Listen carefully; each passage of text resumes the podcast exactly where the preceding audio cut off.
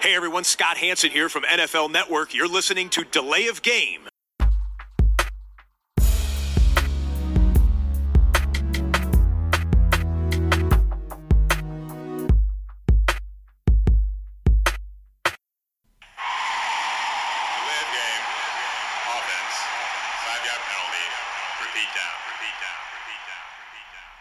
Hallo und willkommen. Hier ist Delay of Game, der Football Podcast mit Episode 194 an diesem Dienstagabend. Ich begrüße wie immer den Christian. Hallo Tobi, grüß dich. Woche 3 ist in the books, wie es so schön heißt. Spektakuläre Woche, würde ich sagen, oder? Richtig Spaß gemacht, ich fand es richtig gut. Ja, ich auch. Dazu Hat natürlich auch immer was mit den Sympathien für die Teams zu tun, aber war auch Ja. eine Menge äh, spannende ähm, Spiele, die knapp entschieden worden sind. Wahnsinns-Kicks von den Kickern.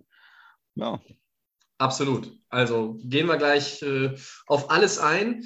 Ansonsten müssen wir auch mal ein bisschen über den NFL-Tellerrand hinaus gucken. Ne? Im äh, German Bowl, Dresden Monarchs gegen Schwäbischer Unicorns ist jetzt das Endspiel. Das war das ELF-Finale in unserer Merkur-Spielarena in Düsseldorf mit Frankfurt Galaxy gegen Hamburg Sea Devils gewonnen haben. Und Christian, die große Nachricht natürlich zur ELF und zur Düsseldorfer Football. Rheinfeier ist zurück. Ähm, was sagst du dazu? was heißt das denn genau zurück? Für nächste Saison oder Ja, ja, die spielen nächste Saison dann in der ELF, ne? so? Ist doch ganz nett, kann man sich doch mal angucken. Ja, ich glaube, es ist halt einfach nicht vergleichbar mit NFL Europe von früher, aber die Resonanz bei Social Media war auf jeden Fall gewaltig. Wenn dieser Aaron Rodgers nicht mehr in Green Bay spielen möchte, meinst du, da ist eine Chance nächstes Jahr? Ja, vielleicht. Also ich habe schon, ge hab schon gehört, wer ähm, da als Head Coach in Frage kommt, beziehungsweise mit wem sie in Verhandlungen sind bei Rheinfeier. Ich darf dazu nichts sagen. Ich sage nur so viel, der Mann hat äh, gewaltige NFL-Erfahrung. Ähm, äh, wenn die Aufnahme nachher vorbei ist, dann äh, sage ich dir nochmal Bestes. Ja, dann wollen wir doch reingehen in unsere große Rückschau auf Woche 3. Bevor wir das tun, müssen wir aber erstmal unser Glas füllen oder die Flasche aufmachen. Christian, was hast du am Start? Bierfrage. Ja, von Schumacher Alters Latzenbier. Oho. Besonderes Bier 5,5 Prozent.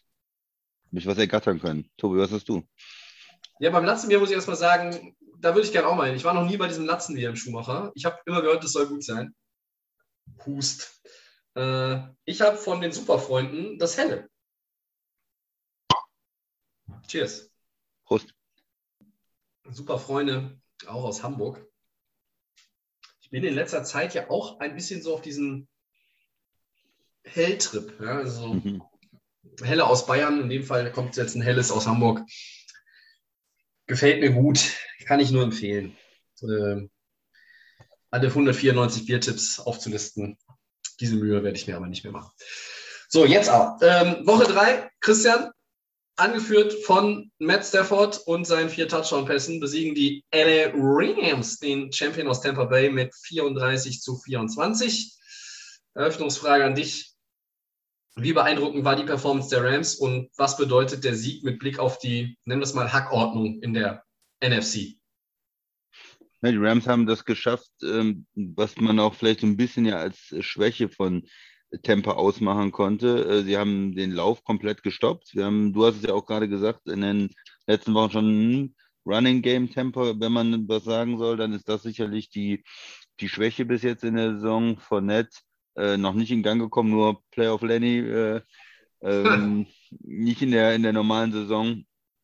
Auch Ronald Jones nicht. Und sie hatten jetzt irgendwie als Team 35 Rushing Yards. Das ist natürlich nicht, da kann man ja nicht von irgendeiner Balance sprechen oder von irgendwas anderem. Klar, ähm, dann auch in Rückstand, aber ja, zur Pause 14-7, da, da kannst du ja nicht die, das Running Game einfach komplett äh, über Bord schmeißen, sozusagen. Und ich weiß nicht, ob sie sich einfach nicht getraut haben, dann gegen die Rams Defense, gegen die Front, gegen Aaron Donald zu laufen. Aber eigentlich Tampa eine gute O-Line. Man muss ja wenigstens so ein bisschen die Balance finden. Und die hatten sie nicht, meiner Meinung nach. Äh, zu wenig auch, auch Versuche, zu wenig Yards insgesamt über das äh, Running Game, aber auch einfach zu wenig Versuche mit 13 Laufversuchen. Nur dafür 55 Pässe von Brady. Ja, er ist der GOAT, aber 55 Pässe in dem Alter ist vielleicht auch ein bisschen, ein bisschen viel. Und er war auch oft unter Druck, fand ich, von der Rams ähm, D-Line. Also da Protection Laufspiel war nicht so da und dadurch konnte die Rams-Defense eigentlich ein richtig gutes Spiel machen, oft unter Druck setzen und er ist nicht so, oder diese Offense mit den Waffen ist nicht so zum Tragen gekommen, wie wir das sonst in den ersten Wochen ähm, gesehen haben. Insgesamt war das Spiel ja, es war jetzt kein kompletter Blowout, es war ja immer noch immer noch, äh, sie waren ja immer noch irgendwo so in, in Distanz, äh, äh die, die Buccaneers, dass man immer noch denken konnte, was es passiert immer was zum Ende hin. Stafford mit dem besseren Spiel als Quarterback äh, mit vier Touchdown-Pässen äh, gegenüber Brady. Und ja, wie, wie hast du es denn gesehen, Tobi? Was, was waren so deine Beobachtungen? Also äh, vielleicht noch eine Sache zu den Rams. Äh, Cup hat mich natürlich wieder auch äh, begeistert, ähm, der ja irgendwie so diesen diesen nächsten Schritt nochmal gemacht hat und zu einem wirklichen Top-Receiver dieses Jahr, wo man ihn wirklich vielleicht in den Top 5 nennen würde, jetzt in den ersten Spielen auf jeden Fall. Sonst schauen, ob er das die ganze Saison durchhalten kann, aber wieder 96 Yards, zwei Touchdowns. Und äh, was mich überrascht hat, ähm, Jackson da auch mit dem, der alte Mann sozusagen mit dem langen 75 Yard Touchdown und dadurch insgesamt 120 Yards dann äh, gehabt. Also das war überraschend, äh, war vielleicht so eine Überraschung auch von McVay, äh, da ihn nochmal wieder mit reinzubringen und da vielleicht auch die Tampa Bay Defense ein bisschen zu überrumpeln. Daran anknüpfen, vielleicht äh, zum Start von meiner Seite. Mir kam so jetzt auch der Gedanke, hey, jetzt verstehe ich, was sie mit den einzelnen Leuten auch vorhaben. Ja, ähm, dass du eine Offense baust, wo du einfach variabel und schwer ausrechenbar bist. Und wenn Deshaun Jackson auch im hohen Footballalter dann immer noch den Receivern, äh, äh unter den Receivern äh, äh, glänzen kann, äh, die Rams haben ja gute, und dann halt auch den Defendern weglaufen kann. Klar, in der einen Szene rutscht auch einer weg. Aber Deshaun Jackson hätte ja locker 200 Yards haben können. Er hat dann noch ein, zwei fallen lassen. Und das war schon äh, auf, auf vielen Ebenen beeindruckend. Äh, beeindruckende Leistung der Rams. Mich hat es natürlich total gefreut. Das Spiel hat Spaß gemacht zu gucken. Für mich gibt es auch nichts Schöneres, wenn mein Team gegen Tom Brady gewinnt. Äh, zu oft war es einfach in den letzten, äh, wie lange ist er in der Liga? 34 Jahre, glaube ich, ähm, anders. 36. 36. Ähm, also ein Sieg gegen den amtierenden Champion, um jetzt mal ein bisschen nüchtern drauf zu gucken. Das ist ja immer ein Statement. Also es ist ja egal, wer der Champion ist. Hey, da kommt der Champion. Die haben immer vielleicht irgendwie so diese 5% extra von, von dem Gegner, den Motivation, sie ne? Und ja. das hat Tampa Bay natürlich jetzt immer. Ähm, wenn, dazu auch noch äh, du gegen Brady spielst, äh, du, einerseits macht dir das Spaß, weil du auch nicht weißt, wie lange spielt er noch. Und gerade auch als junger Spieler oder jüngerer Spieler, wie oft spielst du überhaupt noch gegen den oder hast auch schon in deiner Karriere gespielt. Da hast du halt schon diese Motivation auch gemerkt. Ähm, ein paar Sachen zum Spiel an sich. Die Rams haben in sechs aufeinanderfolgenden Drives gepunktet.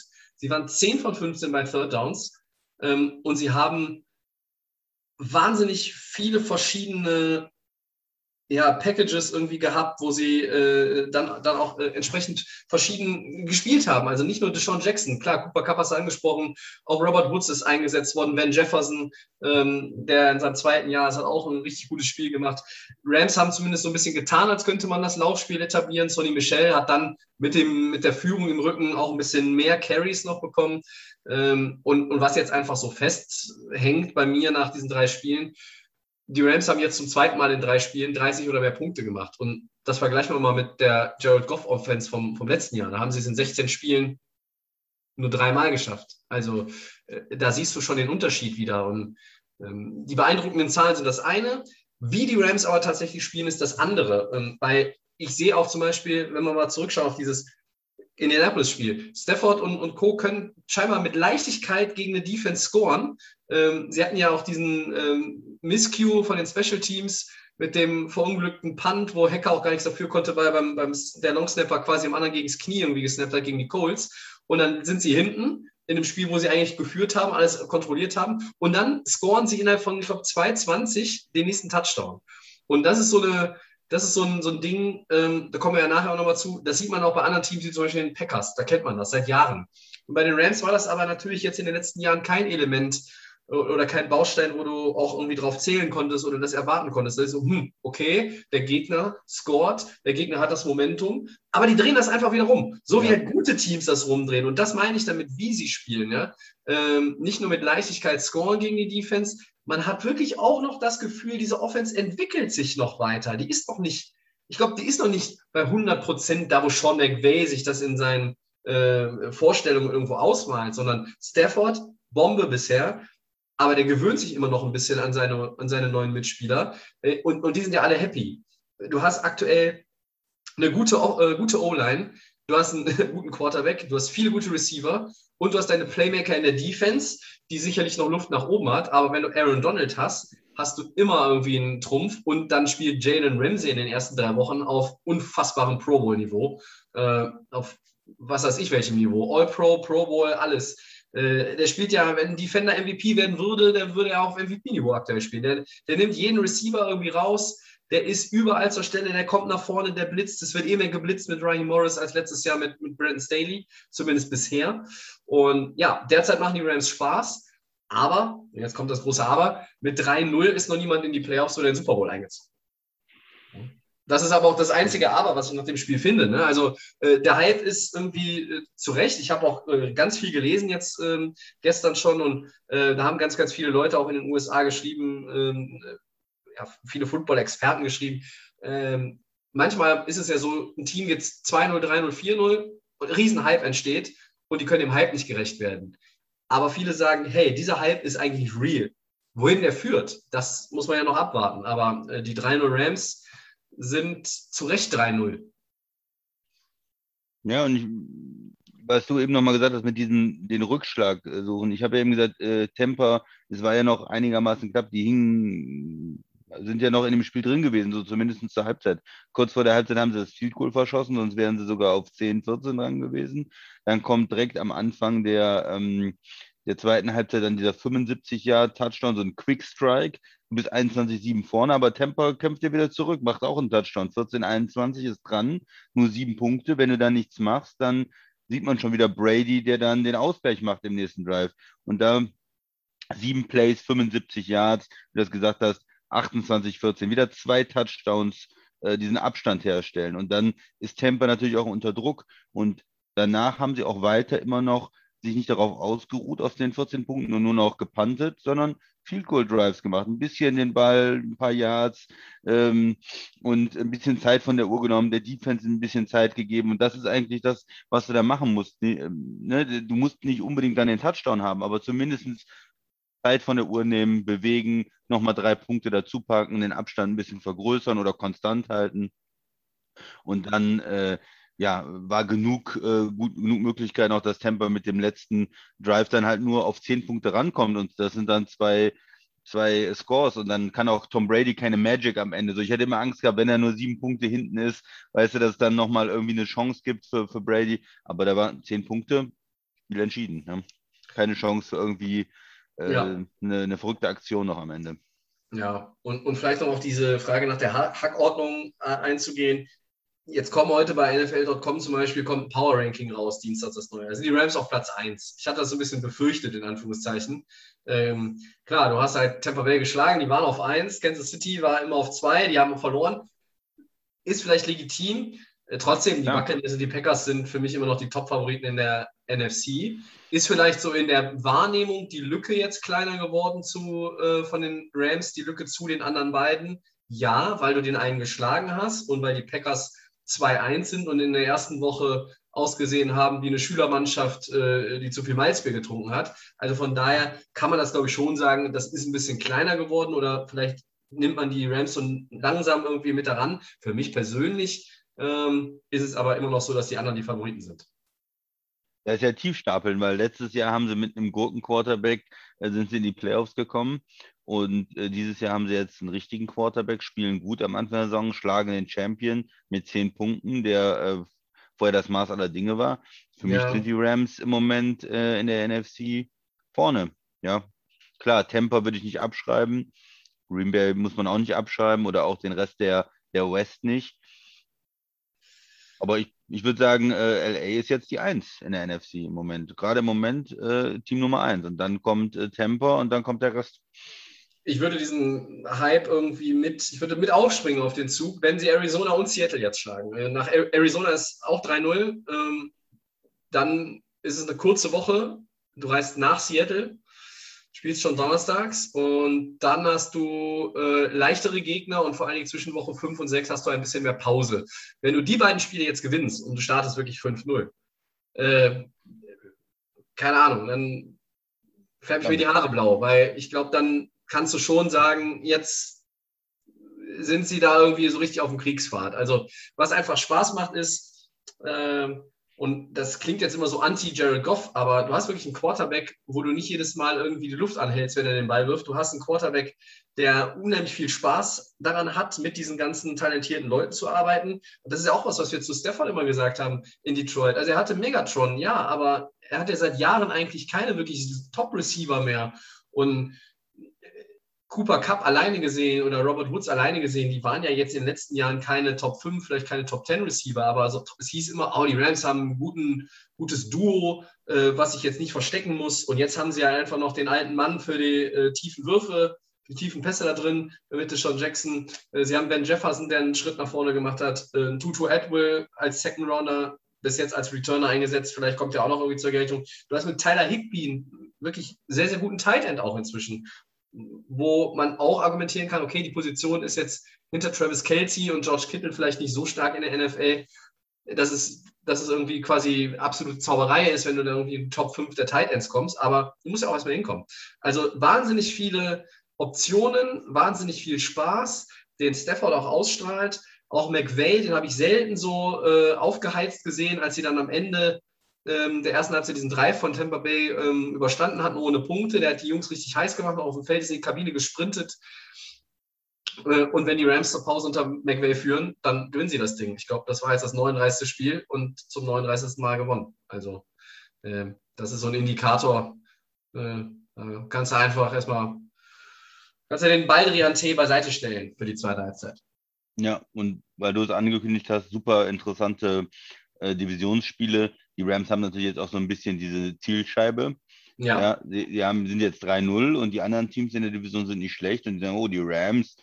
Man muss natürlich auch aufpassen dann, dass man wieder sich konzentriert jetzt nach so einem Tampa Bay super Sieg gegen den, ähm, ne, gegen den Champion, dass man da nicht, äh, jetzt muss man wieder so in den Alltag rein, Arizona, ja. Hm, ja, die in der Division, da kommen wir vielleicht ein bisschen und dann kann das Spiel auch ganz schnell nach hinten losgehen, weil Arizona, Seattle, sind auch Teams mit starken Quarterbacks, die gewinnen wollen und Divisionsspiele sind immer schwierig. Also ich könnte auch verstehen, sie verlieren eins von beiden, vielleicht sind sie 4-1 nach den fünf Spielen, aber trotzdem ist dann weiter mit den Rams zu rechnen die Saison. Guter, guter ja. Saisonstart, 3-0. Dann ist auch alles gut, ja. Dann gehen wir doch mal weiter, Christian. Wir müssen über äh, ein, zwei packende Finishes an dieser Stelle, glaube ich, reden. Ne? Ja, das äh, können wir wohl ähm, sagen. Also packender, äh, was war für dich denn, ähm, sag ich mal, die Nummer eins äh, jetzt? Also das 66 Yard Field Goal von Justin Tucker, ja, der damit ähm, die Ravens zum 1917 gegen die Lions geschossen hat, oder das 51 Jahre von Crosby zum 30-28 der Packers bei den 49ers. Wie sieht es bei dir aus, Tobi? Was fandst du besser? Äh, zwei absolut packende Finishes. Ähm, oben steht natürlich äh, erst einmal über der ganzen Diskussion, dass das ein Rekord-Field-Goal ist von Justin Tucker. Der übrigens auch den Detroit Lions jetzt zum zweiten Mal hintereinander mit einem 60 Jahr plus Field Goal das Herz bricht, irgendwie, wenn die Ravens gegen die Lions gespielt haben, aber das nur am Rande. Erst einmal möchte ich ein bisschen Anerkennung verteilen, wenn auch nur ein bisschen. An die Lions, die ein tolles Comeback in dem Spiel irgendwie hingelegt haben. Die haben ihre letzten drei Drives gescored, die haben den Rückstand aufgeholt gegen ein Baltimore-Team, das vielleicht auch einige Chancen hat liegen lassen, das Spiel vorher zuzumachen. Das muss man sicherlich auch sagen. Ähm, und wie soll ich es formulieren? Ähm, mit einem schlechten Team haben die Lions halt nicht ganz so schlechten Football gespielt. Und davon, dafür kriegen sie Props. Sie werden nicht viele Spiele gewinnen. Mir gefällt aber bisher die Art und Weise, wie sie auftreten. Sie, sie gehen nicht unter wie andere 0-3-Teams. Sie sind irgendwo sie sind irgendwo dran, sie haben Chancen. Das Spiel kann man auch gewinnen, auch wenn es Baltimore ist. Und an die 49ers möchte ich auch ein paar Props verteilen die den Packers trotz Rückstand, auch Double-Digit-Rückstand, die sind immer dran geblieben, wie so ein kleiner Terrier an der Wade, äh, immer äh, weiter gebissen, haben sich reingefuchst in das Spiel, auch wenn bei ihnen nicht alles perfekt lief vielleicht. Äh, am Ende haben sie halt Aaron Rodgers zu, zu viel Zeit übrig gelassen. Ah, 37 Sekunden, da würden andere sagen, na gut, da spielst du jetzt gegen XY. Nein, du spielst gegen den MVP, gegen einen Mann, der 15 Jahre in der Liga auf hohem Niveau ist. Ja? Also da kannst du dann nicht sicher sein, dass dir das reicht. Und Ohne Auszeit natürlich, ne? Ja, was ist passiert? Es hat nicht gereicht. So. Und meine Bewertung ähm, jetzt einfach ganz cool ist, diese spektakulärer ist das Finish der Ravens, ja, weil das ja auch erstmal an den Goalpost springt unten, ja, quasi an die, an die äh, Querstange und dann ja. äh, geht's rein. Das ist natürlich schon, schon ein Ding und als Detroit-Fan hätte ich glaube ich, erstmal schön gekotzt. Ja, da hätte ich abgekotzt. Das ist einfach furchtbar, so zu verlieren. Aber es, so ist der Sport. So. Bedeutsamer finde ich aber dann schon das Finish der Packers, weil es mehr mit den Siegern macht. Es, ähm, Baltimore hat dieses Spiel eigentlich als, als Sieg ja eingeplant. Die Packers sind mit, glaube ich, schon, klar, die will, wollen das Spiel gewinnen, die wollen jedes Spiel gewinnen. Die fahren aber mit Demut nach San Francisco, weil sie natürlich auch die Historie kennen. Die waren ja dabei. Die letzten Spiele in den letzten Jahren gegen die 49ers waren ja nicht immer pro Packers aus, ähm, ausgegangen.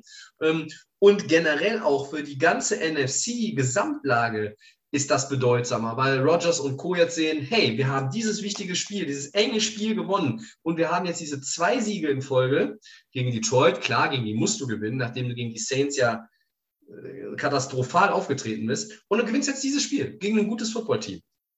Ähm, und deshalb sage ich erstmal, bedeutsamer das Finish der Packers. Packender und spektakulärer ist aber natürlich der Kick von Tucker.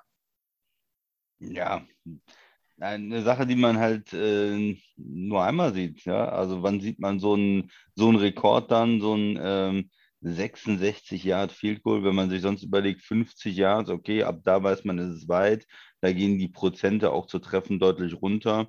Ja. Äh, 55 Yards, dann gibt es mal die, die 60 Jahre, die 61 Jahre, 62 Jahre, die probiert werden, die dann schon so ein, so ein bisschen, okay, wir probieren es mal oder wir spielen in Denver und die Luft ist dünner und da versuchen wir mal ein 60 Jahre, aber über 65, 66 Jahre ein Rekord und dann das Ganze als, als Game Winner ja, ist einfach schon, schon mega cool. Ich meine, es gibt natürlich nur besondere Situationen, wo sowas probiert wird. Eigentlich am Ende der Halbzeit vielleicht manchmal, am Ende des Spiels. Und mhm. so ein weites vielleicht sogar nur am Ende des Spiels, weil am Ende der Halbzeit ist ja immer auch die Möglichkeit da dann, dass das gegnerische Team nochmal returnt und du gehst eigentlich dann ein zu großes Risiko ein, dass du vielleicht einen Return-Touchdown kassierst, wenn der Kick zu kurz ist. Äh, siehe Arizona. Und mhm. von daher ähm, ist es eigentlich nur am Ende vom Spiel dann ähm, sinnvoll, wenn es wirklich, wenn es deine letzte Chance ist, irgendwie noch, dann sowas zu probieren.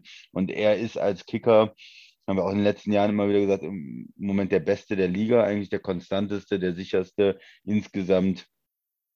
Und äh, ja, er hat seine, seine Coaches dazu äh, bekommen, dass die auch gesagt haben, okay, 66, ja, nicht irgendwie, sonst wird ja manchmal ein Lateral gespielt oder dann auch irgendwie Hail Mary versucht oder so. Ja. Nee, die haben gesagt, okay, 66, das, ist, das schafft er. Und äh, genau, hat genau gereicht. Genau auf den äh, Goalpost drauf und rein. Ich habe es äh, sehr gefeiert. Ich tut mir leid für die Lions. Die haben, du hast gesagt, bis jetzt eigentlich drei ordentliche Spiele gemacht, gegen die 49ers aufgeholt und sich nicht aufgegeben. Gegen die Packers sich auch in der ersten Halbzeit geführt und gut verkauft. Jetzt ja. wieder ein ordentliches Spiel gemacht. Also wir wussten ja, Lions, die werden jetzt nicht um den Titel spielen, die sind im Rebuilding-Modus aber besser als erwartet und trotzdem 0-3. So kann es manchmal ja, gehen. Aber auch gegen wen? Ungefähr, du spielst ne? gegen die 49ers, Packers und Ravens. Das sind ja drei Playoff-Teams. Ja, ja. Also das Auftaktprogramm ist jetzt auch mit einem äh, Quarterback, der neu zu deiner Franchise kommt, auch irgendwie mit, äh, wo du im Coaching-Staff Sachen veränderst. Das ist jetzt auch ein bisschen undankbar, muss man sagen. Aber äh, ein paar Props wollten wir verteilen. Das heißt, du bist eigentlich auch bei dem, bei der, das spektakulärere Ding ja, war das ähm, für die Ravens. Über den sportlichen Wert dieses Sieges braucht man eigentlich nicht viel reden, weil das, wie ich eben schon gesagt habe, glaube ich, eingeplant war. Reden wir nochmal über die Packers. Wie hast du das Packers-Spiel generell gesehen? Ja, die Packers, man muss ja erstmal so ein bisschen, du hast auch schon die Vorgeschichte gesagt, also ja vor allen Dingen vor äh, zwei Jahren, wo sie das Saisonspiel hoch verloren haben und in den Playoffs hoch verloren haben bei den 49ers. Und ähm, auch davor, früher ja auch in den, in den Kaepernick-Jahren und so, da überrannt worden sind zum Teil und so. Ähm, ja, also von daher ist da so eine gewisse Rivalität da oder ein schlechtes Gefühl, wenn man nach San Francisco äh, fährt oder wenn man gegen die 49ers äh, spielt. Hm, jetzt war es ja auch so, ähm, dritter äh, Left Tackle, äh, zwei Rookies in der, in der O-Line. Hm, das heißt, äh, man macht sich natürlich auch Sorgen um Aaron Rodgers. Äh, wie, gegen die gute D-Line ist das so ein Spiel, wo es irgendwie acht Sacks gibt. ja, das war nicht der Fall. Äh, direkt von Anfang an gut gespielt, in Führung gegangen. Offense läuft eigentlich, auch gegen die, die Defense. Es war nicht zu viel Druck auf Rogers da. Ein sehr, sehr guter Gameplan. viel geholfen, dann auch den Tackle mit Running Backs, mit Tight Ends, Chips. Gibt ein Video, wer das vielleicht noch nicht gesehen hat, ähm, wo sie schön den Tight End von außen, haben sie ihn erst auf und außen aufgestellt, reinkommen lassen vorm Snap und dann in dem Moment, wo Bosa versucht, ähm, äh, quasi den Pass Rush anzufangen, kommt der Tight End von der Seite und haut ihn einfach nur weg. Ja, also das ja. war ein reines, äh, reines Play, um den äh, Defensive da aus dem Spiel zu nehmen, in so, so ein Crackblock von der Seite. Aber äh, ja, das gehört halt dazu. Ne? Man muss ja wissen, okay, der Left Tackle, der kann halt nicht die ganze Zeit eins gegen eins spielen, dem müssen wir helfen. Dann ist der Tight End halt nicht äh, vorne und fängt äh, fünf, äh, fünf Bälle, sondern dann ist der Tight End halt hauptsächlich dafür da, äh, da in der Line zu helfen. Das hat gut funktioniert. Running Game war in Ordnung.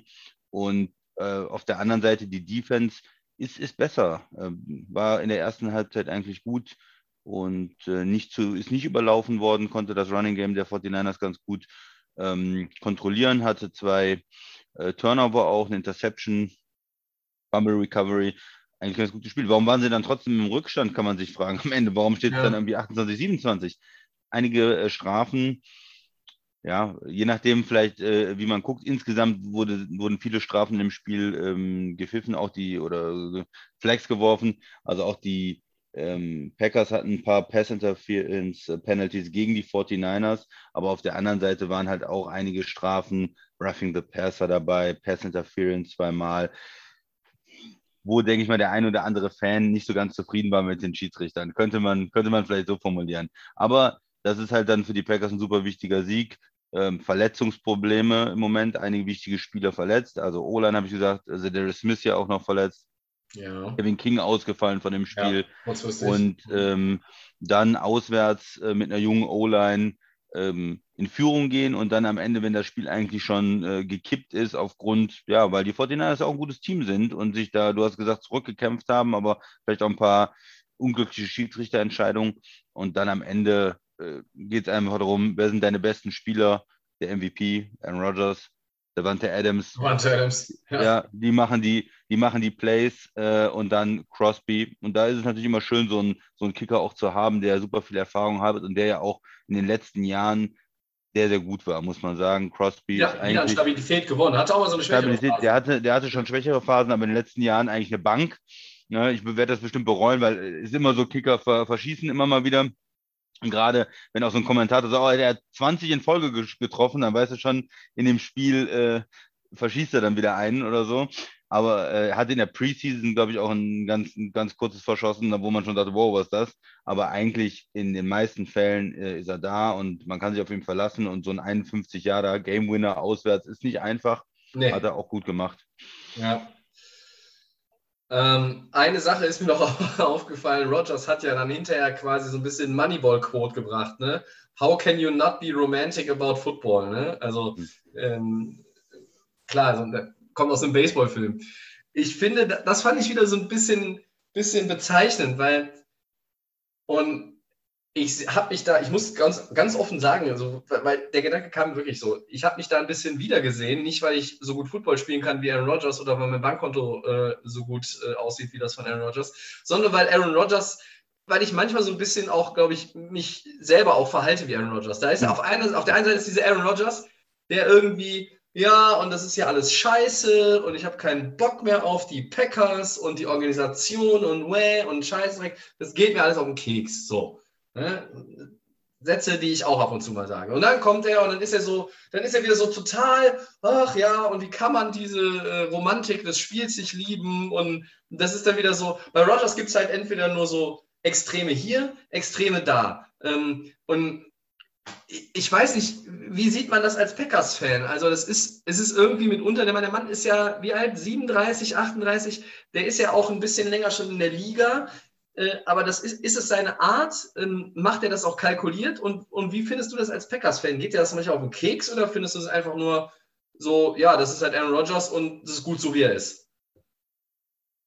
Ja, was ich gut fand, was mich beeindruckt hat, ist, wie er sich, es gibt so äh, Bilder von der, von der Seitenlinie, wo er dann steht vor dem, vor dem Kick und darauf wartet, dass der Kick ja. kommt und total angespannt ist und, und total mitfiebert und natürlich in dem Spiel total drin ist und es danach total abfeiert. Also er ist ja schon, ähm, ja, ich glaube, er, er, will schon den Erfolg haben. Es ist jetzt nicht der Aaron Rodgers, der sagt, ja, äh, mir ging die, die, ähm, die Organisation hier so auf den Keks, dass ich jetzt hier eine Saison runterspiele und dann bin ich weg oder so. Ich glaube, er ist schon äh, richtig investiert da in die Saison und das, das kannst du auch, glaube ich, nicht sonst eine, so eine Leistung bringen.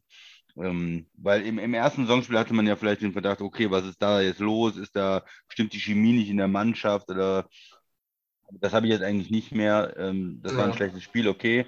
Die anderen zwei Spiele haben mich jetzt eigentlich so weit überzeugt, dass ich zumindest denke, sie werden auf einem guten Niveau eigentlich äh, so die Saison spielen. Ja, ich habe den Kommentar jetzt nicht, äh, nicht so mitbekommen. Äh, es ist ja auch, ist ja auch nichts Schlimmes. Ein, ne? Er ist auf jeden Fall ein spezieller Charakter auch. Also das, das ist ja, ist ja klar, das hat man ja schon in der Offseason oder schon die letzten Jahre ja auch immer wieder gemerkt. Auf der einen Seite ist er manchmal auch der total coole Typ, immer mit Relax. Und dann hat er aber diese bisschen vielleicht auch Star-Allüren oder er will viel mitentscheiden. Das sagen natürlich auch andere große Spieler. Ich habe letztens Peyton auch gesehen, der auch gesagt hat, er hat auch immer mitentscheiden, ja, oder vielleicht nicht mitentscheiden können, aber zumindest seine Stimme gehört worden. Er ist gefragt worden, was hältst du von dem Receiver, was hältst du von dem Receiver? Und man, das, das reicht den Quarterbacks auch, dass sie das Gefühl haben, ich werde hier geschätzt und werde mit einbezogen und gefragt und sowas. Und das fehlte ja ähm, Aaron Rodgers mhm. jetzt in Green Bay. Ja, aber ich glaube, er ist jetzt gut drin in der Saison und die Packers sind ganz gut drin. Nächste, ähm, nächste Woche wieder ein interessantes äh, Spiel gegen Pittsburgh. Mhm. Zu Hause. Ja. Und für die, vielleicht noch ein, ein zwei Wörter zu den, zu den 49ers, oder? Ja, ich wollte nur kurz sagen, mit den Star-Allüren war es das dann auch schon. Also da hören die Parallelen auf, wo ich mich wiedererkenne mit äh, Aaron Rodgers, aber äh, ich bin ja kein Star. Ähm, aber vielleicht achte ich auch nur zu, also jetzt besonders darauf, durch diese Off-Season-Geschichte, ne, wie, wie er sich da auch teilweise verhält. Ähm, war, ich fand es nur irgendwie ein bisschen auf, auffällig halt einfach. Ne? Also dieser, dieses Kontrastprogramm bei Aaron Rodgers ist jetzt äh, mir sehr äh, aufgefallen, schon ein, zweimal und deshalb, ja, gut. Ja, zu den 49ers, was soll man sagen? Also ähm, irgendwer die, schrieb, jetzt, die, schrieb, die Tage wieder, jetzt wird Zeit, Garoppolo rauszunehmen, ähm, aber weiß ich nicht. Ja, Davon viele, bin viele selbst Fans. ich nicht überzeugt, oder? Ja, es ist wieder so eine, so mit ihm eine Erfahrung. Er war ja nicht schlecht, das kann man nicht sagen in dem Spiel. Ähm, aber er hat jetzt auch nicht überragend gespielt. Er war irgendwo okay, würde ich sagen. Ja, er hat die Interception, es war ein weiter, weiter Wurf und er war eigentlich nicht schlecht. Hat der Corner auch ein sehr gutes, ähm, gutes Play gemacht. Äh, Alexander war das. Also ja. ich kann jetzt nicht sehen, er hat jetzt nicht dieses Spiel gehabt, drei Interceptions und was macht er eigentlich, wo wirft er hin? Ähm, aber er hat mm, ja auch nicht überragend gespielt. Bei dem Fumble sieht er nicht gut aus. Da erschreckt er sich quasi, dass er auf einmal Kenny Clark vor sich hat. Er ist natürlich auch gewaltig und der, äh, der, der, hat da so viel Angst, dass er den, den Football quasi fallen lässt. Ja, sieht ja nicht gut aus. Aber ja, mit einem Rookie, wir sehen die anderen Rookies in der, in der Liga im Moment, die sehen alle nicht so gut aus und, und sind nicht so erfolgreich. Und von daher ist es vielleicht nicht ganz so verkehrt, auch da ein bisschen zu warten. Und ähm, nicht unbedingt sofort den Wechsel zu machen. Was mir ein bisschen fehlt oder vielleicht auch den, den 49ers-Fans, mehr diese, das hatten sie eigentlich vorher angekündigt, diese, diese Plays auch zu haben und mal zu wechseln, die Quarterbacks und dann mal eine Serie ja. zu spielen oder ein paar Running Plays, Gadget Plays, beide Quarterbacks auf dem Feld. Ich weiß nicht, äh, äh, Kyle hat ja normalerweise diese Kreativität und sie hatten ein Goal-Line-Play mit dem, mit dem Quarterback-Run. Okay, das hat auch gut geklappt, aber wo sind die anderen Plays? Äh, und und mhm. da hätte ich vielleicht noch mehr erwartet, dass es keinen Quarterback-Wechsel gibt, aber ja, vielleicht so zehn, zehn Plays, ähm, die dann, ne? Ja, äh, sehe ich, verstehe ich, was du meinst. Das bedeutet für mich eigentlich nur, dass, dass die Coaches, auch Kyle Shanahan, sehen, dass Trey Lance noch nicht so weit ist. Vielleicht einfach. Weil, also vielleicht sehen Sie, sind Sie im Training irgendwie dabei und haben diese Spielzüge einstudiert, fünf, sechs, sieben, acht verschiedene, die man jederzeit irgendwo bringen kann, je nachdem, welches Down, wie viele Yards äh, to go, welche Feldposition hast du auch. Aber ich könnte mir schon vorstellen, dass Sie sagen, hey, wir treten nochmal bewusst auf die Bremse. Nicht, weil die anderen Rookie-Quarterbacks irgendwo am struggeln sind bisher, sondern weil sie, weil sie selber sehen, es, es ergibt mehr Sinn aus Sicht der Coaches zu sagen, hey, wir geben Trey Lance noch ein bisschen mehr Entwicklungszeit. Ich glaube, das, was du gerade angesprochen hast, das kommt. Äh, spätestens, wenn die zweite Saisonhälfte angebrochen ist, weil äh, Practice, ähm, Allen Iverson mochte es nicht immer besonders, aber im Football ist es halt schon nochmal wichtiger als im Basketball vielleicht. Ähm, da stehen dann einfach auch mehr, mehr Leute auf dem Feld. Da musst du halt schon, schon nochmal ansetzen. Und wenn, wenn sie dann das Gefühl haben, er ist bereit, dann kommen diese Plays. Ja. Was aber auch bedeutet, dass der, dass der Wechsel von Garoppolo zu Lance, der wird dann noch länger dauern. Ja, ich glaube auch. Also sie, sieht im Moment nicht so aus, als wenn sie den äh, planen. Ja, sonst in engen Spielen sind die 49ers. Äh, wir haben Detroit ja nochmal rankommen lassen. Green Bay haben sie erstmal wegziehen lassen, sind selber nochmal rangekommen. Ähm, ja, auf der anderen Seite, du bist 2-1, hast jetzt ein Spiel mit zwei Punkten am Ende verloren, was da hättest auch locker gewinnen können, wenn Crosby das, das Ding verschießt. Also glaube ich auch nicht, dass die 49ers sich jetzt so schlecht fühlen. Nein, überhaupt nicht. Du bist, du bist gut gestartet und deine Niederlage ist halt gegen ein Team, gegen das man verlieren darf. Ganz einfach. An jedem Tag. Du hast jeden Tag gegen die Packers verlieren. Von mir aus gerne. Ja, du, so wie du jeden Tag gegen Brady verlieren kannst. Und äh, vielleicht sagt man das auch äh, über die Rams. Und wie gestern einer, ich einen Text gelesen, wo einer schreibt, äh, das ist jetzt aktuell das Team, gegen das keiner spielen will. Dann schauen wir mal, ob Arizona das auch so empfindet. Aber andere Geschichte. Äh, einen haben wir noch für Segment 2, Christian. Die Chargers ähm, gewinnen mit 30 zu 24 im Arrowhead. Wir wollen über das zweite LA-Team nachher nochmal sprechen. Deshalb fokussieren wir uns jetzt mal auf Kansas City. Die verlieren zum zweiten Mal in Folge. Machst du dir jetzt Sorgen um die Chiefs oder nicht? Ein bisschen, man fängt jetzt vielleicht an, ne? Bei dem, bei einem Spiel sagt man ja ein Spiel und klar Kansas City und die verlieren auf keinen Fall zwei in Folge und äh, die spielen auch wieder zu Hause dann. Dann das, das wird schon laufen.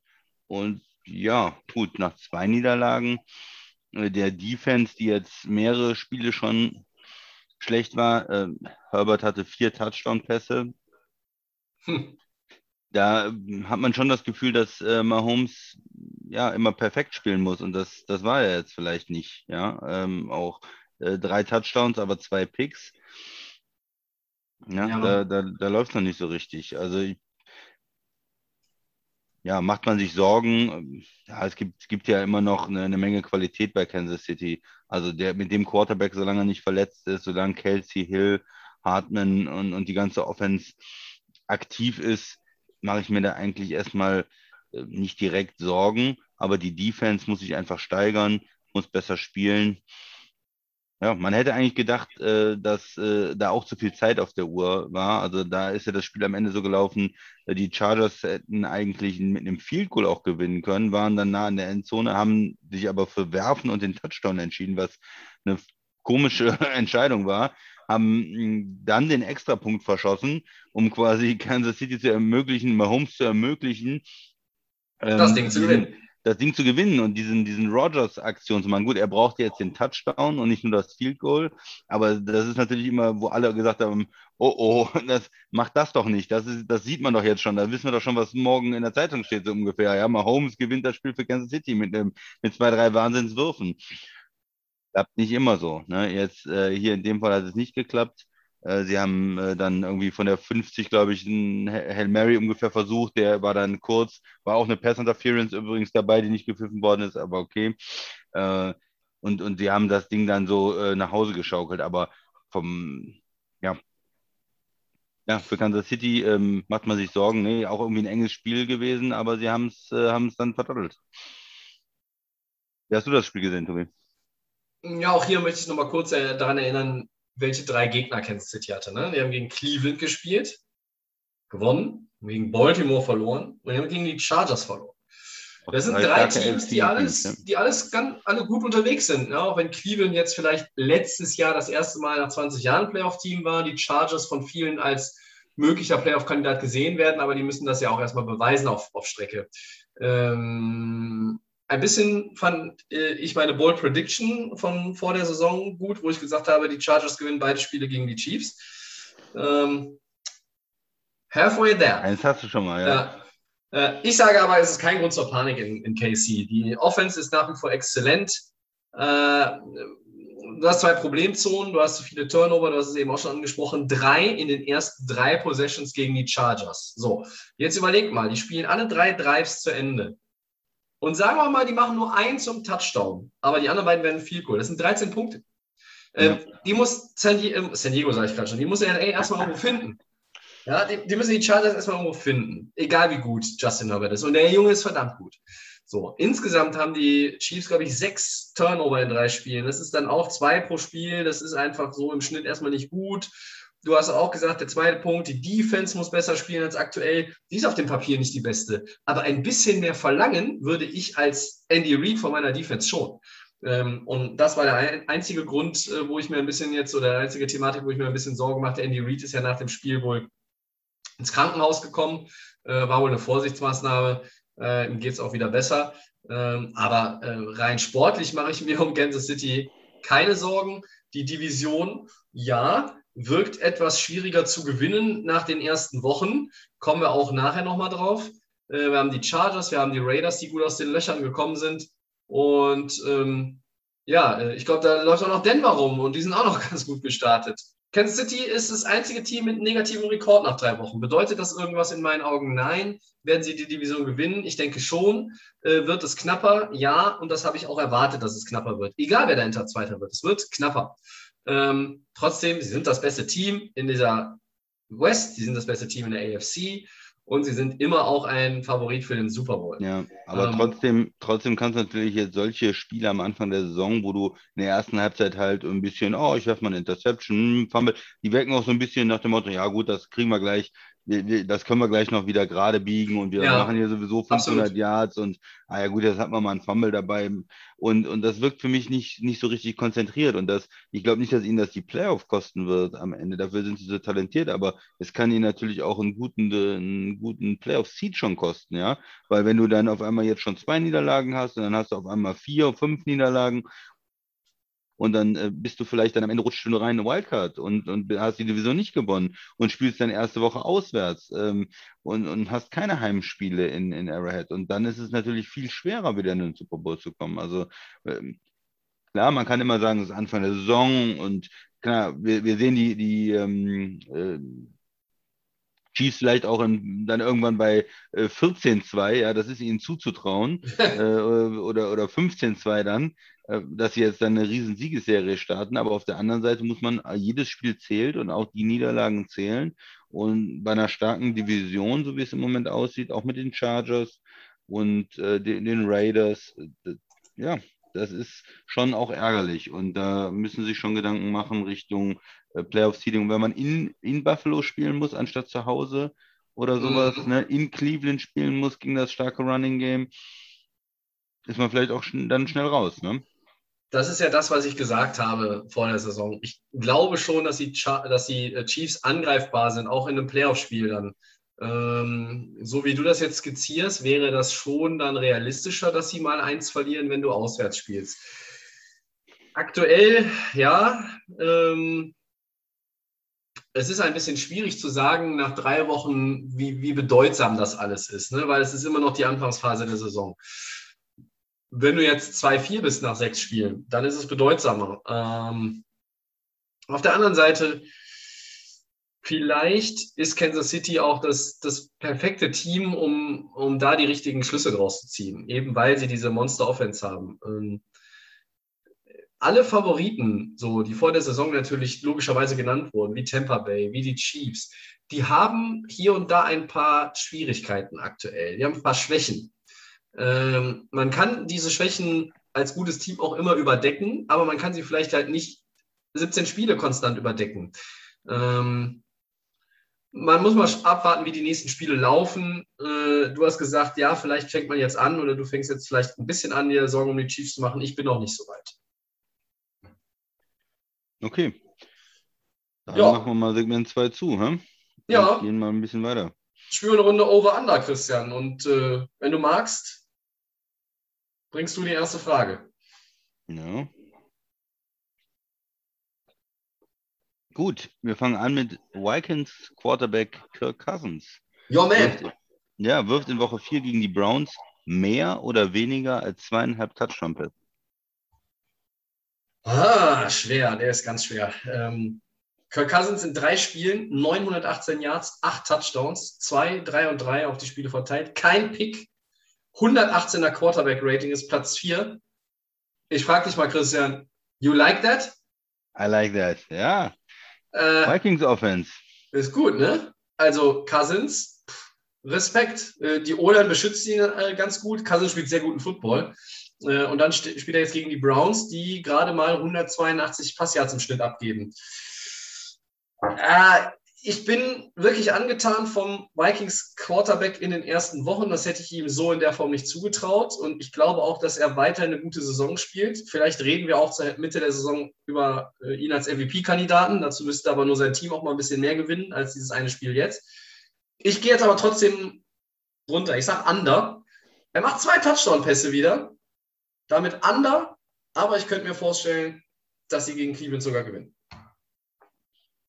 Ja, ich gehe over. Äh, drei Stück sind drin. Warum nicht? Er hat jetzt äh, zweimal gezeigt, äh, drei Passing Touchdowns. Äh, dazu kommt noch Cook. Der Running Back ist ja angeschlagen, hat jetzt diese Woche nicht gespielt. Mhm. Wie ist er nächste Woche drauf? Wird man ihn dann vielleicht ein bisschen limitieren? Ist dann äh, nicht so viel ähm, Running Game los, nicht so viele Touches, vielleicht auch in der Red Zone und muss man dann noch mehr mit Cousins machen? Ich sage, er macht drei Touchdowns. Sehr gut. Dann habe ich einen für dich. Titans Running Back. Derrick Henry läuft in Woche 4 gegen die fantastischen New York Jets für mehr oder weniger als 117 Yards, was übrigens sein Saisondurchschnitt ist. Ja. Erstmal ein schöner Saisondurchschnitt, wenn man über 117 oder 117 Yards als Running Back hat. Man könnte jetzt leicht äh, mehr sagen, weil die Jets schlecht sind, aber die Jets sind in der Defense gar nicht so schlecht und im, im, im, gegen den Lauf, ich sage mal weniger. Okay. Ähm, ja, 353 Yards, drei Touchdowns, 117 Yards im Schnitt, alles Platz 1. Die Jets geben im Schnitt 111 Rushing Yards ab. Äh, und dann kommt halt noch äh, der Mann mit dem Katzenzopf, der im vierten Quarter immer noch frische Beine hat. Ich sag over. Ähm, ich glaube nicht, dass wir hier ein Spiel sehen, wo Derrick Henry 200 Yards äh, mit 200 Yards die Jets abstempelt äh, und sagt, äh, sucht euch doch mal einen anderen Job, weil so schlecht sind die Jets in der Defense nicht, da gebe ich dir recht, aber mehr als die 117 schafft er. Over.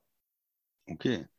Und dann haben wir noch Jaguars Quarterback Trevor Lawrence wirft in Woche 4 gegen die Bengals mehr oder weniger als anderthalb Interceptions. Oh, oh je, also okay, ich sage tatsächlich, ich sage under. Ich sage under, aber jetzt pass auf. So. Lawrence hat sieben Interceptions bisher. Drei, zwei, jetzt schon wieder zwei in Woche drei geworfen. Bengals haben bisher nur vier Takeaways in drei Spielen. Das heißt nur, damit bist du above average. Aber ähm, ich glaube, auch wenn ich Jacksonville jetzt nicht, ich glaube noch nicht mal, dass das Spiel gewinnen. Ich könnte mir aber vorstellen, dass er es ein bisschen reduziert. Vielleicht fummelt er einfach dafür dreimal und wirft nur einen Pick. Also ich sage under. Ich sage aber auch, ganz ehrlich, Christian, hier und heute, wenn er wieder zwei oder mehr Picks schmeißt, schmeiße ich ihn nächste Woche schon unter den Bus. Ja? Jetzt, jetzt ist mir das noch zu früh und man könnte auch sagen, ey, Tobi, spinnst du nächste Woche? Das ist Woche 4. Das ist immer noch zu früh. Nee, wenn er wieder so eine Performance jetzt hinlegt, die so, so gruselig ist, schmeiße ich ihn nächste Woche schon unter den Bus. Und ich glaube, Zach Wilson schmeiße ich direkt hinterher. Man muss sagen, er hatte auch den einen oder anderen guten Wurf, einen schönen Touchdown. Aber ich sage auch mal over, er ist die Interception-Maschine jetzt im Moment in der Liga immer gut für ein paar Picks. Äh, ist übrigens ein, auch irgendwo ein gruseliges Spiel, ne? Jacksonville gegen, gegen Cincinnati. Ich entschuldige mich schon mal bei den Cincinnati-Fans, aber ja, glaube ich, das, das Thursday Night, ne? Richtig. Hat, hat ähm, Kollege Urban Meyer den Satz eigentlich schon gesagt? We're on to Cincinnati oder hat er sich den Na, Den spart er sich, glaube ich. Mit, mit 0 nach ja. dem Spiel. Ja, Cincinnati Hype Train. Äh, wenn die wieder gewinnen, dann sind die 3-1, ne? Was ist da los? Ja, kannst halt auch nicht jede Woche gegen Pittsburgh spielen. Ähm, so, das, ich stelle fest, bei Over-Under sind wir dreimal unterschiedlich. Ja. Schade, da bin ich ja sehr gespannt, wer da die bessere Ausbeute hat. Ich habe eine Ahnung. Du wahrscheinlich. Aber. Ich, ich schreibe dir nach deinem dritten Pick dann. Ja. ja, ich hoffe eher, dass ich mit Henry und Cousins richtig liege, aber ähm, gut wie gesagt, der, der Bus fährt schon mal vor ja, und dann schmeiße ich ihn. Over-Under ist damit over und wir gehen weiter. Äh, Segment 4, Woche 4 und picken uns wie immer drei schicke Spielchen raus. Äh, naja, ob die immer so schick sind, äh, werden wir jetzt gleich mal besprechen. Gibt eigentlich mehrere, was ihr jetzt gleich vermiss, verm, verm, vermissen werdet, so heißt es. Das äh, findet ihr vielleicht in den Gamepicks wieder. Äh, so viel sei spoilert. Christian, die 2-1 Cowboys gegen die 3-0 Panthers. Meine Fragen äh, an dich sind erstmal, sind die Cowboys schon in einer Form, die sie zum NFC East Favoriten machen für dich? Und dann, äh, ob die Panthers sich nach ihrem 3-0-Start jetzt auch unseren Respekt endgültig verdient haben. Ja, die Cowboys sind irgendwie NFC East Favorit und zwar gibt es ja in der Division sonst nicht so viele äh, starke Teams. Das wollte ich hören, ja. Ja, wir haben vorher vor der Saison darüber gesprochen. Ich meine, die NFC East ist jetzt vielleicht gar nicht mal so die schlechteste Division der Liga. Da werfen ja auch noch andere ihren Hut in den Ring. Also die AFC South vielleicht auch mit, mit den Teams. Ähm, die NFC North sah jetzt auch nicht so besonders gut aus. Äh, gut, hm, Minnesota, Green Bay können das vielleicht noch irgendwie verhindern. Aber die East ist sicherlich eine der, der schwächeren Divisionen. Und ähm, Washington hat halt das Problem, keinen Quarterback. Defense ja, ist, äh, ist sicherlich die Stärke des Teams, aber vielleicht auch nicht so stark, wie man es erwartet hätte. Also gegen Buffalo habe ich von der Stärke der Defense nichts gesehen. Da hat man nichts gesehen. Und Buffalo ist natürlich auch ein extrem gutes Team. Hat jetzt äh, nach dem, sag ich mal, Woche 1 Debakel auch so den Rhythmus gefunden, die Bills, sind so ein bisschen wie die Packers äh, ja nach diesem Debakel in Woche 1 dann, dann reingekommen in die Saison. Hm. Ja, aber bei Washington hat man da jetzt erstmal nichts gesehen. Die haben das Spiel klar verloren und äh, wirken nicht so, als wenn sie diese Saison irgendwie groß an, angreifen können. Vor allem, weil sie halt keinen Quarterback haben. Das ist ja das Problem. Äh, ja, und äh, Philly und, und, New York bin ich nicht überzeugt. Und da ist quasi dann, ohne dass Dallas jetzt äh, überragend spielen muss, aber da sind sie einfach sowieso schon der Favorit. Und die Offense kommt in Schwung. Ähm, Dak Prescott spielt gut nach der Verletzung, haben ja auch schon in das erste Saisonspiel gegen Tampa gut mitgehalten, gut gespielt. Ja. Sind also quasi für mich eine starke, starke 2-1, weil sie das eine Spiel äh, nur, nur gegen Tampa verloren haben. Und ja, die Cowboys damit äh, schon Favorit und auch vielleicht in dem Spiel äh, Favorit, obwohl sie vom ähm, Rekord her gegenüber den 3-0 Panthers dann natürlich im Rückstand sind, insgesamt als Spiel. Man weiß, was die Cowboys gut machen. Die haben eine gute Offense, die haben einen guten Quarterback, die haben tolle Receiver. Äh, Zeke Elliott hat jetzt im Monday Night äh, Game wieder äh, besser gespielt. Äh, also auch das Running Game kommt da vielleicht. Und, und insgesamt ist diese Offense einfach gut von Dallas. Man weiß, die Defense ist nicht so gut, aber ja, sie sind besser als dann die, die, die Panthers Defense oder die Panthers Offense. Also das beste, die ähm, beste Unit haben sozusagen die Cowboys mit ihrer Offense. Und die Panthers Defense kann da, glaube ich, ein bisschen Spielverderber sein. Die kann das vielleicht knapp halten am Anfang. Die haben, spielen ganz ordentlich, aber insgesamt glaube ich nicht, dass Carolina äh, den Cowboys da gefährlich werden kann. Ich fange auch mal mit den Cowboys an und würde sagen, in der NFC East, ja, sind sie Favorit. Auf Strecke sind sie allerdings in meinen Augen noch nicht ein richtig gutes Footballteam. Das müssen sie mir noch beweisen. Mm, das 2-1 ist wirklich gut, das ist ein starkes 2-1, da gebe ich dir recht. Die Defense zeigt zum Beispiel jetzt auch gegen Philly. Ich, Philly ist so ein Team, die werden, die werden ein paar Highlights, glaube ich, setzen. Jalen Hurts ist ein spektakulärer Spieler, das kann man schon sagen. Ist er der Franchise-Quarterback, der irgendwo Stabilität auf dieser wichtigsten Position in Philadelphia garantieren kann. Ja, Christian wackelt gerade so ein bisschen mit dem Kopf hin und her, während ich sage. Weiß man noch nicht vielleicht. Ja, genau, weil man es nicht weiß. Ja, das sehe ich auch so. Absolut, ja. Ähm, das ist so ein bisschen hin und her. Und, aber konstant, das ist das große Thema in der NFL. Du kannst nicht, du kannst dich in so einem, in so einem Wellental dich, dich bewegen und dann irgendwann nach deinem Rookie-Deal erwarten, dass du äh, 400 Millionen Dollar kassierst. Also aber andere Geschichte. Wenn wir jetzt auf Dennis gucken, jetzt gegen Philly, okay, die Defense hat da ganz gute Ansätze gezeigt. Die hatten Turnover, die hatten äh, Touchdowns, ähm, äh, aber sie geben immer noch viel zu viele Yards ab. 400 im Schnitt bisher, das ist ja fast wie letztes Jahr.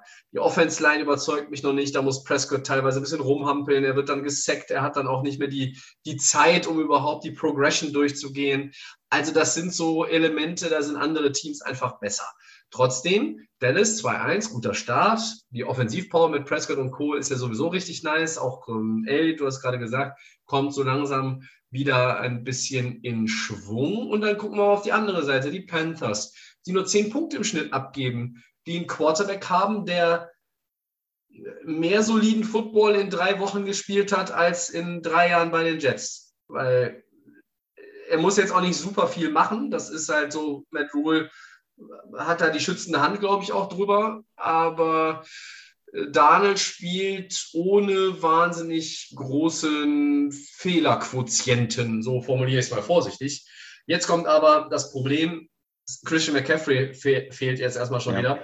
Das ist natürlich äh, äh, scheiße auf gut Deutsch. Ich darf jetzt übrigens wieder fluchen im Podcast, habe ich gehört, weil ja Markus, Entschuldigung, der Piper, wir dürfen ihn nicht mehr Markus nennen, der Piper, äh, der hört den Podcast jetzt immer allein im Auto. Also Christian flucht ja im Podcast eh nicht so gerne. Ich schon, also ich muss mich jetzt wieder umstellen. Äh, hier fiel das SC Harvard das erste. So, zurück zu den Panthers. Sie haben meinen Respekt.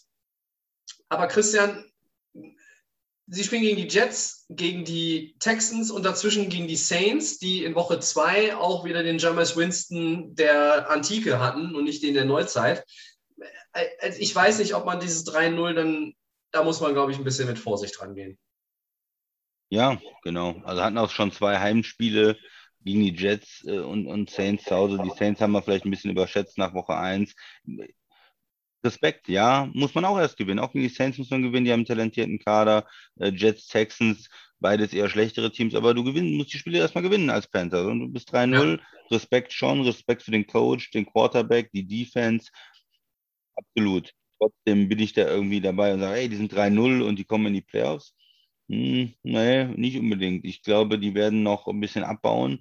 Ähm, können die in die Playoffs kommen? Vielleicht Wildcard irgendwie mit äh, 9-8 oder sowas? M möglich wäre es, aber ich wäre vorsichtig mit den Panthers und ich vertraue dem Quarterback nicht und ähm, deshalb vertraue ich auch dem Team nicht. Wenn sie es schaffen, Dallas zu schlagen und dann 4-0 sind, dann fängt man an zu sagen, oh, könnte mhm. doch ein Playoff-Team sein, ja. Aber ja. wenn sie jetzt gegen Dallas 3-1 sind und, und klar äh, verlieren, dann ist es vielleicht eher so ein bisschen die Einschätzung, die ich habe, dass die Panthers sich da ja noch nicht Richtung Playoffs orientieren können, die Saison. Ja. Also ich sehe es einfach nicht, wenn, wenn Prescott da einige Punkte äh, hinlegt, dass dann Donald da irgendwie gegenhalten kann, vor allem ohne McCaffrey. Die brauchen ja ein, ein Spiel, wo wenig Punkte vielleicht ähm, fallen, wo man mit der Defense dann spielen kann oder so. Aber wenn er irgendwann hinten ist, ja, glaube ich noch nicht so dran, dass sie dann das Spiel noch irgendwie mal drehen können. Haben jetzt für CJ Henderson getradet von den Jaguars, dafür Dan Arnold abgegeben. Ich habe was Schönes bei Twitter übrigens gelesen. Äh, hat jemand geschrieben, jetzt ist in Carolina endlich diese Verwirrung vorbei. Sam Darnold und Dem, Dan Arnold. Das ich verhaspel mich auch schon, also äh, kann ich nachvollziehen. Ja, äh, Carolina ist ein Team, wo ich ja ähm, begeistert vom Headcoach bin, muss ich einfach sagen. Der Mann macht einen guten Job.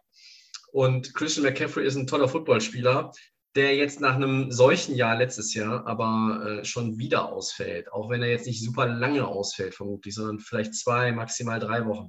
Das ist aber einfach ätzend. Ähm, das, ist, das ist nicht nur ätzend, wenn man ihn im Fantasy-Team hat. Ähm, es ist halt einfach auch schade, weil wir wollen ja die, die, die Stars sehen, Woche für Woche. Wir wollen David Cook sehen, Christian McCaffrey, ähm, letztes Jahr hat auch so ein Saquon Barkley einfach gefehlt. Und ähm, das, das, sind diese, das sind auch diese Gesichter einer, einer Liga und auch von den Teams, die auch mal abseits von den Quarterbacks einfach auch einen Namen, Namen haben und, und ein echter Name sind oder zumindest zu einem Star werden können, wenn sie es über einen längeren Zeitraum bringen. Und ähm, finde das finde ich wirklich schon sehr bedauerlich, muss ich einfach so persönlich mal, mal sagen, dass, dass, die, dass die Panthers da jetzt schon wieder auf ihn verzichten müssen. Ähm, aber du hast recht, wenn sie Dallas schlagen, ja, dann muss man, glaube ich, sich daran gewöhnen, in dieser Saison über die Panthers zu reden. Äh, aber wir haben das schon oft gesehen. Und das passt jetzt auch wieder so ein bisschen. Ähm, es ist ja sind ja nicht ein 3-0-Team wie die Rams, sondern sind halt ein 3-0-Team für sich. Aber du bist 3-0, aber das heißt noch überhaupt nichts. Auch in der 17-Spiele-Saison heißt es nichts. Können die eine Wildcard holen? Du sagst, ja, hey, wenn irgendwie alles gut läuft und du gehst 9-8, vielleicht greifst du damit den siebten Platz in der NFC ab. Hm, dann müsstest du aber zum Beispiel ein Team wie New Orleans hinter dir lassen. Hey, gegen die haben wir schon mal gewonnen. Check. Super. So, wen haben wir noch? Ach ja, wir haben noch die ganze NFC West. Also, ich weiß nicht. Ich gucke mir, also ich würde selbst Arizona vor den vor den äh, Panthers dann am Ende sehen, weil die sind auch 3-0. Ähm, die sind vielleicht auf Strecke weiß ich nicht, ob die so gut sind wie äh, die 49ers oder die Rams. Bei Seattle muss man ja aktuell auch ein bisschen äh, mal in Frage stellen, was ist eigentlich da los. Äh, Russell Wilson hat noch keinen Pick geworfen, der spielt richtig guten Football, bestes Quarterback-Rating der Liga und die sind 1-2. Ähm, andere Geschichte. Aber hier ist der Favorit für mich in dem Spiel ganz klar Dallas. Ich glaube, dass die Offensivpower, die die Cowboys haben, das ist too much to overcome für Sam Darnold und Co. Okay. Mhm. Soll ich weitermachen, Tobi? Ja, gerne. Gerne. Nächstes Spiel, Patriots 1-2 nur gegen Buccaneers, jetzt 2-1 nach der Niederlage gegen die Rams. Die Rückkehr des Königs, Tom Brady, Mhm. kommt zurück nach Foxborough. Ähm, ja, wie wird, es, wie wird es laufen? Welchen Empfang wird er erhalten? Kann New England gewinnen? Kann Bill Belichick, weil er ihn so gut kennt, ihm die Rückkehr verderben? Oder ja, geht äh, New England dann äh, Richtung 1-3? Das wäre natürlich auch schon ein relativ schwacher Start für die Patriots, die sich ja diese Saison wieder was ausgerechnet haben. Ich möchte gar nicht so viel über das, über das Sportliche äh, an dieser Stelle reden, weil der Favorit in, Favorit in dem Spiel ist für mich Tampa Bay. Die haben jetzt gewonnen. Tom Brady verliert selten zweimal hintereinander in der Regular Season. Äh, das haben wir ja seit 21 Jahren zur Genüge gesehen. New England spielt einen bisher gar nicht mal schlechten Ball, aber er ist irgendwie auch noch gar nicht mal so gut. Ich weiß nicht, die sind irgendwie so, die sind guter Durchschnitt im Moment. Die sind 1-2 damit und Mac Jones hat jetzt auch ja, seine ersten Turnover gehabt und so weiter und so fort. Mm, Und Belichick weiß, wie man gegen Brady spielt. Er kennt ihn besser als jeder andere Coach in der Liga. Aber, jetzt kommt das große Aber, Tampa Bay ist das talentiertere Team. Tampa Bay wird ganz, ganz viel besser machen wollen nach diesem Loss gegen die Rams, wo sie, du hast es vorhin auch gesagt, wo sie, ja, sie hingen immer mit drin, aber sie hatten in der zweiten Halbzeit nie den Eindruck vermittelt, dass sie das Spiel gewinnen können. Äh, Mir zumindest nicht. Und ja, jetzt will ich mal so ein bisschen auf diesen Return oder nee, wir machen es anders. Wir gehen erstmal, wir gehen erstmal weiter über das Sportliche durch, deine Einschätzung zum Sportlichen und dann gehen wir mal auf die Rückkehr des Königs im Speziellen ein, Christian. Glaubst du wirklich, dass die Patriots Brady und die Buccaneers schlagen können? Nein, ich glaube, ich glaube es nicht. Äh, Man hat bis jetzt zu wenig gesehen von ihnen. Ne? Und, und die Offense ist ähm, fehleranfällig für, für mich im Moment noch. Ja. Also ähm, wir haben ja über die Rookie-Quarterbacks gesprochen. Alle sind ähm, dafür, dass es so eine gehypte Rookie-Klasse war auch und dass wir letztes Jahr Mhm. eigentlich mit äh, Burrow und, und Herbert zwei sehr starke Spieler gesehen haben. Tour natürlich nicht, aber zwei von drei waren gut, äh, würde ich mal jetzt sagen. Und was war dieses Jahr? Ähm, viele Quarterbacks, aber wenig ähm, erfolgreiches Spiel bis jetzt. Und ja, da würde ich die Patriots, äh, haben wir schon gesagt, er war noch einer der besseren zum Teil, aber äh, Ja. das, trotzdem reicht es dann nicht für Siege. Trotzdem gibt es ähm, entscheidende Fehler dann, die zu Niederlagen führen. Fumble, äh, kann ich mich daran erinnern, in einem, in einem Drive, wo man hätte gewinnen können. Und ja, irgendwo sehen die Patriots äh, noch nicht so gut aus. Und die Defense äh, kann das nicht wettmachen. Und jetzt mit einem, mit einem Temper-Team, das sauer ist, das, weil sie gegen die Rams verloren haben. Gesagt, die verlieren eigentlich nicht zweimal hintereinander. Brady und die Offense und die Tampa Bay Defense, die hat ja ein bisschen enttäuscht jetzt auch bis jetzt dieses Jahr. Und ja, aber gegen einen Rookie-Quarterback äh, mit ihren ähm, mit ihrer guten Front, mit ihren sehr guten Linebackern, äh, da denke ich, da werden ein paar Turnover passieren. Kann ich mir nicht anders vorstellen, dass ähm, da ja irgendwelche Würfe zu schnell und ein Linebacker übersehen wird oder abgefälscht in der Line und ja, und ich glaube, das, äh, das ist zu viel. Also selbst wenn es am Anfang noch äh, knapp bleibt, dann wird äh, wird es Turnover geben oder am Ende auch natürlich Tom Brady mit seiner Erfahrung, wenn da noch ein Game-Winning Drive gebraucht wird, äh, glaube ich nicht, dass er da irgendwelche Probleme hat. Also äh, ich gehe da auch äh, sportlich Temper. Ja, man stellt sich nur mal vor, Mac Jones mit dem Game-Winning Drive für die Patriots. Das wäre. Benny, Belichick Ja, würde, glaube ich, sogar, würde sogar mal lachen. Ähm, ich sehe das sehr schön erklärt von dir. Man muss auch nochmal im äh, Rückblick von Woche 3 sagen, die Buccaneers Secondary ist natürlich auch ziemlich banked up, ne, wie es so schön heißt. Da sind äh, Verletzungen, da sind Spieler angeschlagen. Das darf man auch nicht außer Acht lassen. Äh, Das haben wir vielleicht vorhin auch gar nicht erwähnt, oder ich zumindest nicht, äh, als es um das Spiel gegen LA ging. Aber ja, Äh, so viel zum Sportlichen. Jetzt aber mal natürlich das ist vielleicht das ähm, ja, am meisten gehypte Woche 4 Regular Season Game der NFL-Historie, eben weil Brady zurück nach Foxborough kommt.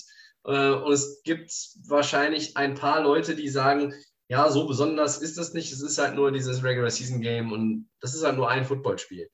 Aber die meisten Leute sagen ja schon, Christian, und das hast du ja auch schon gelesen, Wahnsinn und, und was wird das für ein Spiel, was wird das für ein Empfang?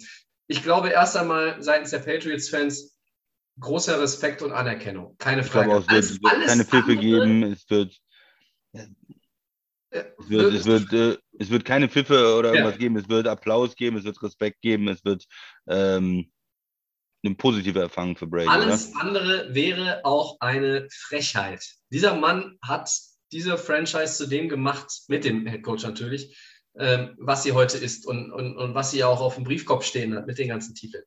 Ähm, aber ich habe auch eine schöne Schlagzeile gelesen. Ich habe, wie ihr hört, ich habe viel gelesen. Ich hatte ein bisschen Zeit gestern und heute. Ähm, es wird der, ich zitiere, der most awkward reunion in Boston Sports History. Ähm, und, und ich weiß ganz genau, was derjenige damit meint, weil ähm, wie, wie wird es sein? Es wird sich komisch anfühlen. Du bist da zum Beispiel als Zuschauer. Äh, du jubelst Brady zu, wenn er reinkommt, der wird mal winken, warm machen und so, alles gut. Dann äh, jubelst du ihm auch noch beim Start zu. Und was ist, wenn, wenn ein New England-Spieler Tom Brady sackt? Dann jubelst du wenn Tom Brady gesackt wird, das ist doch auch irgendwie strange. Dann denkst du auch als Zuschauer, oh, was machen wir hier? Wir haben 20 Jahre, haben wir doch nicht gejubelt, wenn der Mann zu Boden gegangen ist. Jetzt geht er zu Boden, jetzt jubeln wir. Natürlich ist es ja auch richtig, weil du feuerst ja dein Team an, aber ähm, es wird schon auf verschiedenen Ebenen, glaube ich, einfach ein sehr, sehr merkwürdiges Erlebnis für viele Beteiligte sein. Von Zuschauern über Staff-Member bis hin zu Teammates, Ex-Teammates bis hin zu Brady selber. Und der sagt natürlich, und das kaufe ich ihm ja auch ab, wenn er, wenn er sagt, er wird nicht an diese 20 Jahre denken, sondern er wird im Moment bleiben. Das kann er, zweifellos. Das kann er vielleicht wie kein zweiter. Ähm, aber irgendwo wird es ihn doch schon auch mal packen. Du kannst nicht drei Stunden dauert so ein Footballspiel. Du kannst nicht drei Stunden so im Tunnel bleiben, wenn du mit denen sechsmal den Super Bowl gewonnen hast und quasi eine, einen Legendenstatus dir da erarbeitet hast. Du kannst das nicht drei Stunden komplett ausblenden. Also, wenn auf dem Feld ist, nur Football, Gameplan, Huddle, O-Line, Playbook, Audible, alles gut. Ja? Aber wenn er an der Seitenlinie sitzt und sich gerade nicht die Fotos vom letzten Drive anguckt, Christian, da kannst du mir nicht erzählen, dass Tom Brady nicht auch mal irgendwie diesen Moment hat in diesen drei, dreieinhalb Stunden, wo er denkt, ey krass, Alter, was ist das hier eigentlich gerade? Das, also ich, das, kann, das kann dieser, auch selbst dieser Mann nicht ausblenden die ganze Zeit. Und es wird irgendwo schön, es wird aber irgendwo wirklich auch merkwürdig. Das ist so meine Erwartung dieses, ja, diese Reunion oder dieses Comeback oder dieses Wiedersehen. Hm. Ja, ich bin, äh, ich, ich finde es vielleicht ein bisschen weniger merkwürdig als letztes Jahr, komischerweise, weil ich denke, letztes Jahr, da war was alles noch frisch für ihn und er war ja. neu im, im, anderen Trikot und da wäre es vielleicht noch verrückter gewesen. Jetzt hat er natürlich in Tampa die Saison gespielt, er hat den Super Bowl gewonnen, er hat dieses Team zusammengeschweißt, er sein Team nach seinen Vorstellungen ja auch zum Teil mit seinen Leuten, die er haben wollte. Äh, die sind alle zusammengeblieben, die sind schon eine sehr eingeschworene Gemeinschaft da, glaube ich, jetzt. Und das ist jetzt schon mal ein bisschen was anderes im zweiten Jahr nach New England zurückzukommen, wo du dir zwei Jahre machen, nicht 20 Jahre weg. Ne? So, aber es ist schon so ein bisschen gefestigter. Er weiß jetzt, welches Trikot er auf der Brust hat äh, oder, oder anhat, welches Wappen auf der Brust hat sozusagen. Ähm, ja, es wird aber trotzdem, wie du sagst, für ihn zwischendurch mal so ein Moment sein, wo er hochguckt und äh, die, ein bisschen so die Erinnerungen, die er an das Stadion hat, die ganzen Spiele oder besondere Situationen ähm, ja, Revue passieren lassen. Und ja, natürlich eine, eine interessante Sache. Aber ich glaube erstmal, dass die Leute positiv damit umgehen und dass das Spiel dann halt äh, Richtung, Richtung Tempo läuft. Ja. Äh, nur vielleicht noch eben, ähm, weil du sagtest, äh, Mac Jones, vielleicht hat er den Game-Winning Drive. Also der hat im ersten Spiel ganz gut angefangen. Was haben sie gegen Miami verloren? Haben sie nur 16 Punkte gemacht. Zweites Spiel gegen die Jets gewonnen. Herzlichen Glückwunsch, 25 Punkte. Das dritte Spiel gegen New Orleans, 13 Punkte nur hatten äh, drei Picks äh, hatte er. Also das war äh, jetzt auch vom, vom Passer-Rating jede Woche eher schlechter geworden. Jetzt gegen Tampa, gegen äh, wahrscheinlich noch von den Teams das, das Beste jetzt. äh, von, von den Gegnern äh, mit Abstand, weil, ähm, okay, Miami und New Orleans sind vielleicht irgendwie eher mittlere Teams und ja, deswegen wird es, glaube ich, für die, für die Patriots Offense, so wie ich sie jetzt gesehen habe, es sei denn, sie, sie haben jetzt noch einen ganz neuen Gameplan, äh, mhm. wirklich schwer und ja. dann auch eine, vielleicht eine relativ klare Angelegenheit. Ja. Ja, grundsätzlich denke ich das eigentlich auch. Und nochmal noch mal zu dieser Rückkehr. Du hast schon einen Punkt getroffen, weil wenn es jetzt Woche 1 in 2020 wäre, ne, das allererste Spiel und, und der Schedule hätte das gebracht, ähm, das wäre ja noch, das wäre ja wirklich Hollywood-Streifen. Äh, Aber trotzdem, es wird schon irgendwo, äh, ich bin wirklich sehr, ähm, in, in, in, ich habe hohe Erwartungen tatsächlich an, nicht an das Spiel sportlich, sondern einfach an das Ganze drumherum. Und das ist selten, dass man in der NFL so viel auch darüber nachdenkt. Macht nicht jeder. Ich weiß nicht, ob du auch so viel darüber nachdenkst. Ich, vielleicht, nee, ich bin, nee, ich bin ja nicht. Nee, ich bin aber, aber ich finde, das, das, das sind für mich halt so, so immer diese Randgeschichten, die der Sport mit sich bringt, ob es jetzt Football ist oder was anderes. Das hat mich immer schon fasziniert, das fasziniert mich auch diese Woche. Und ich werde auch noch da, äh, glaube ich, mich die nächsten Tage einigermaßen mit beschäftigen, auch wenn, wenn ich die Zeit finde. Ähm, ich stelle mir es halt so vor, irgendwie Standing Ovations, äh, Robert Kraft in der Loge wird auch äh, sich verneigen und äh, quasi applaudieren äh, voller Ehrfurcht. Und irgendwie dieses, dieses Treffen zwischen Belichick und Brady wird ja wahrscheinlich bis nach dem Ende des Spiels auf sich warten. Also ich glaube, die werden sich vorher gar nicht mal weglaufen. Mhm. Ähm, das ist halt so dieses. Ne? Es gab ja diesen Satz, ähm, dass jemand gesagt hat, hey, also Brady wurde hier quasi auch zur Tür gebeten von Belichick. Äh, und da gibt es wiederum andere, die sagen, so ein Quatsch, das stimmt überhaupt nicht. Und ich könnte mir auch vorstellen, dass erst in sechs Jahren, wenn Brady mit 50 oder nein, sieben Jahren, wenn 51 hört er ja nur auf, hat er ja gesagt, also er spielt ja bis 50, dass er dann vielleicht auch mal sagt, wie das wirklich so gewesen ist. Und Vielleicht wird es aber auch keiner der beiden jemals irgendwie ja. sagen, weil das ist so ein, so, so, ein kleines Rätsel oder so ein Mysterium, was vielleicht unbeantwortet bleibt. Und auch die, diese Randnotiz oder diese Randgeschichte hat einen gewissen Zauber, wie ich finde. Äh, man muss auch nicht zu viele hineininterpretieren, ähm, aber es ist schon eine spannende. spannende ja, also diese, dieser, dieser Wechsel von dem, von dem Quarterback, der, ähm, das haben sie neunmal im Super Bowl, sechsmal hat er gewonnen. Ja. Ähm, und dann äh, beendet er nicht seine Karriere da und, und gewinnt dann aber mit dem anderen Team, ist er jetzt auch nicht völlig äh, am Ende, sondern gewinnt ja sofort im nächsten Jahr mit dem anderen Team wieder den Super Bowl. Äh, das ist natürlich schon eine besondere Geschichte und da würde ich dir zustimmen. Und das finde ich auch sehr, sehr interessant. Wie ist diese Trennung vonstatten gegangen? Und dann, wenn jetzt dieses Nachtreten kommt dann von seinem Trainer und seinem Vater und ja, die wollen den nicht mehr. Was ich so ein bisschen gehört habe, ist halt, er, er wollte diesen langfristigen Vertrag ähm, mit, weiß ich nicht, 38, 39, nochmal einen Fünfjahresvertrag, Vierjahresvertrag, Fünfjahresvertrag, weil es für ihn klar war, dass er bis 43, 44, 45 spielt. Und da war Belichick halt einfach sehr vorsichtig, weil er ja der absolute Realist ist und lieber auch egal von welchem Spieler, es ist lieber ein Jahr zu früh als ein Jahr zu spät und er sich das, glaube ich, auch einfach nicht vorstellen konnte, dass ein Brady in dem Alter noch auf dem Niveau spielen kann. Und hat dann gesagt, naja, fünf Jahresvertrag, äh, schön, wenn du bis, äh, meinst, du könntest bis 42 spielen, aber ich glaube das erstmal nicht. Und äh, wir können hier mal Jahr zu Jahr gucken ja. Und das ist dann aber das, was den großen Quarterbacks natürlich auch nicht gefällt. Äh, hat man ja auch bei Aaron Rodgers gesehen, hier wie Jahr vor Jahr, ich bin MVP, ich bin Super Bowl gewonnen und du wirst mir jetzt sagen, nächstes Jahr ersetze ich dich gegen Rookie oder äh, du hast keine, äh, keine, keine Sicherheit die nächsten Jahre, du kriegst nicht den, äh, die Bezahlung, die andere Stars bekommen. Und da ist, glaube ich, dann das so äh, falsch gelaufen, dass er dann gesagt hat, okay, machen das hier zu Ende und dann gehe ich äh, in die Free Agent und äh, ich weiß, ich kann noch spielen, ich weiß, ich kann woanders einen Super Bowl gewinnen und ich werde es denen zeigen. Ne? Das, äh, ja. Christian hätte Brady letztes Jahr mit den Patriots, mit dem Kader, den Newton hatte, den Super Bowl gewonnen? Nein. Sehe ich auch so. Ähm, das, Brady hat sich natürlich schon, er, hat, er war Free Agent. Er war Free Agent, das erste Mal. Er konnte sich das ja aussuchen. Ja. Und er hat sich das ja nicht, äh, es fing ja nicht die Free Agent-Periode an und er hat dann überlegt, oh, und jetzt gucke ich mal, sondern das war ja, er hat sich ja schon vorher Gedanken gemacht, das ist ja ganz klar. Und er hat gesehen, okay, in Tampa Bay gibt es die Bedingungen, da sind die und die Coaches, wir können das und das machen.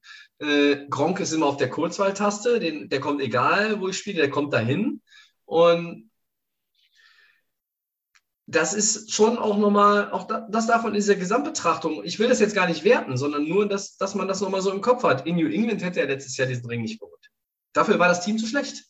Ja. Und Brady ist Brady, der ist gut, der ist gerade in den Playoffs, ist er immer noch mal besser als in der Regular Season. Und in einem Super Bowl ist er noch mal besser als in einem Championship Game oder in einem Divisional Playoff Game. Aber in New England hätte es nicht funktioniert. Vielleicht hätte es auch woanders äh, äh, funktioniert, aber in Tampa hat es funktioniert. Für ihn ist es natürlich umso geiler mit diesem extra Super Bowl-Triumph im Gepäck, mit diesem extra Ring. Und wenn ich Brady wäre, würde ich nur den Ring anziehen, wenn ich aus dem Bus aussteige. Vielleicht, macht, vielleicht gibt er so eine Geschichte dann. Ja, oder, oder alle. Es wird, am, es wird am Sonntag, Christian, das ist ja ganz klar, es wird am Sonntag auf jede einzelne Bewegung, Detail, jede, jede, ja. Genau, jede Handbewegung, jeder Gesichtsausdruck, alles, alles wird genau analysiert. Dafür äh, sind wir im Jahr 2021, wo medial alles begleitet wird. Manchmal einfach auch zu viel, keine Frage. Ähm, aber das wird eine spannende Geschichte. Äh, und die Rückkehr von Brady ist viel spannender als das Spiel. Dass die Buccaneers gewinnen mit Double Digits, sage ich. So, jetzt aber genug von Brady hier. Wir haben noch ein Spiel und äh, das ist das ist ja ein AFC West Spitzenspiel, Christian. Ich bin irritiert. Ja, und gegen wen spielen die Chiefs denn? Ja, ha, guter Witz, nicht schlecht. sie, sie sind gut. Äh, es sind die 2-1 Chargers gegen die 3-0. Da steht tatsächlich Raiders bei dir auch? Ja. Ja, komisch. Ähm, ich habe ganz viele Fragen an dich zu dem Spiel, Christian. Ähm, wie ist. jetzt die, die- die Broncos erwartet, oder? Ja, die hätten es ja auch sein können. Die, diese Division ist, die ist die beste Division im Football. Rede mal über die West, ja, ja. Nicht die NFC West, die AFC West. So. Also, wie bedeutsam, Christian, ist dieses AFC West-Duell äh, in Woche 4 bereits? Wir reden heute den ganzen Abend darüber. Nach drei Wochen äh, ist noch kein Meister vom Himmel gefallen. Wer ist der Favorit? Und dann auch nochmal vielleicht, wie sind denn die ersten Saisonwochen beider Teams zu bewerten? Gut, ich glaube, die Raiders sind ziemlich zufrieden ähm, mit dem, äh, mit dem Start der Saison.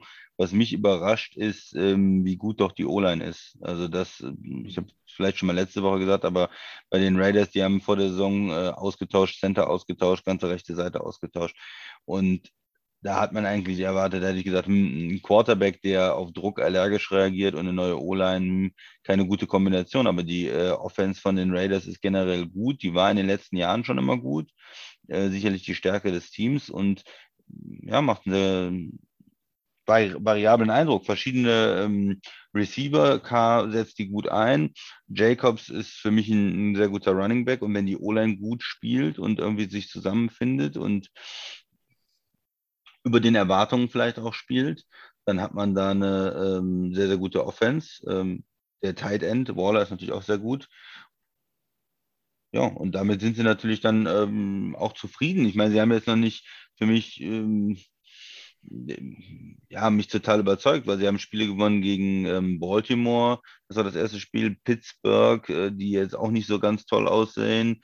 Ähm, da sind die Chargers sicherlich jetzt mal auch ein guter Tester. Wenn du die schlägst und 4-0 bist, da muss man jetzt einfach dann auch als äh, Delay of Game sagen, ah, Raiders, wo wir gesagt haben, äh, die zählen wir nicht mal zum Middle of the Pack. Wir hatten sie als Außenseiter, glaube ich, äh, dann gesehen. Äh, die müssen wir mindestens eine Stufe hochstufen und müssen Richtung, Richtung Playoffs mit denen gucken und äh, müssen vielleicht auch dem Coach sogar mal ein bisschen Respekt zollen. Nein, Ja. nein, da habe ich keine Lust Ja. zu. Aber wenn sie natürlich äh, Richtung 3-1 und dann, dann sagt man, okay, hm, ähm, hatten, haben einen ganz guten Auftakt gespielt, aber sind dann in der Division ja, dann, dann ist ja alles da drin, ne? mit, mit den Chiefs noch, mit den Denver, mit den 3-1 Chargers dann und dann ist das Ganze wieder so ein bisschen ähm, eingeebnet sozusagen. Und für die Chargers auf der anderen Seite ist es äh, wichtig jetzt, ne? das ist ein emotionaler Sieg äh, gegen Kansas City in Kansas City, das ist wieder so ein Spiel, wo man dann das nächste ähm, also eine Situation, wo man das nächste Spiel dann vielleicht unterschätzt oder wenn man das verliert, dann, dann ist der, der Sieg, finde ich, in Kansas City auch wieder nicht so viel wert, weil dann bist du nur 2-2 und hast in Ja. der Division dann wieder verloren und ja, du musst dich jetzt als Chargers und äh, gerade die Chargers in den letzten Jahren immer viel Talent und viel verdaddelt. Konzentriert euch, sage ich. Äh, nimmt die Raiders ernst. Ja, der Sieg gegen Kansas City war super schön, aber der ist jetzt im, im Rückspiegel konzentriert euch auf das Spiel. Wenn ihr das gewinnt, dann seid ihr in der Division vorne dabei. Äh, könnt euch das nicht leisten, 2-2 zu sein, wenn die Raiders 4-0 sind und Kansas City auch noch da ist, die sicherlich noch stärker werden die Saison. Also wichtiges Spiel für die Chargers, da jetzt zu Hause diesem Auswärtssieg in Kansas City was folgen zu lassen. Ja. Absolut. So, jetzt erstmal du vielleicht, ja. Woche 4. Eine Entscheidung in Richtung Divisionssieg, Wildcard oder sonst was? Nein, fällt hier nicht. Aber beide möchten ihren Trend bestätigen, der ja gut ist. Für mich sind die Chargers der Favorit. Für mich sind auch die Chargers das Team, was eigentlich dieses Spiel gewinnen muss, weil die, Raiders sind, wenn, wenn sie gegen die verlieren mit 3-1, stehen die wunderbar da. Gar keine Frage. LA kommt mit diesem Big Win gegen Kansas City jetzt in das Spiel. Die Raiders haben stabile Auftritte hingelegt. Sie haben zweimal in Overtime gewonnen. Das sind auch zwei Spiele, die kannst du verlieren, aber sie haben sie halt gewonnen. Das heißt, sie haben diese Nerven in engen Spielen. Die haben dann auch die Klasse. Derek Carr führt mit 1203 Yards die Liga aktuell an. Sie haben 30 Punkte im Schnitt aktuell aufgelegt äh, bis hierhin mit der Offense.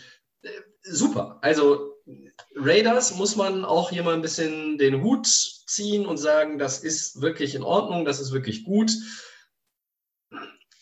Letztes oder vorletztes Jahr, ich weiß nicht mehr, da waren die Raiders 6-2. Dann haben wir irgendwie auch überlegt, ah, müssen wir sie jetzt so auf Playoff-Zettel mit drauf? Und nee, ich glaube, es war letzte Saison. Und dann, dann ging da gar nichts mehr. Und da bist du, oder es waren 5-2. Und, und dann ging da gar nichts mehr. Und ich glaube, dass die Raiders eigentlich als Team noch nicht so weit sind, dass man sie jetzt schon als, als Playoff-Kandidaten sehen muss. Ich glaube, die Chargers sind als Team etwas weiter, aber sie müssen das auch zeigen. In diesem Spiel, perfekte Gelegenheit, das zu zeigen. Sie spielen zu Hause. Äh, du hast es eben so schön formuliert, dann ist dieser Sieg vielleicht nicht mehr so viel wert. Der Sieg ist zwar immer noch ein Sieg und bleibt Sieg gegen Kansas City, aber du hast recht.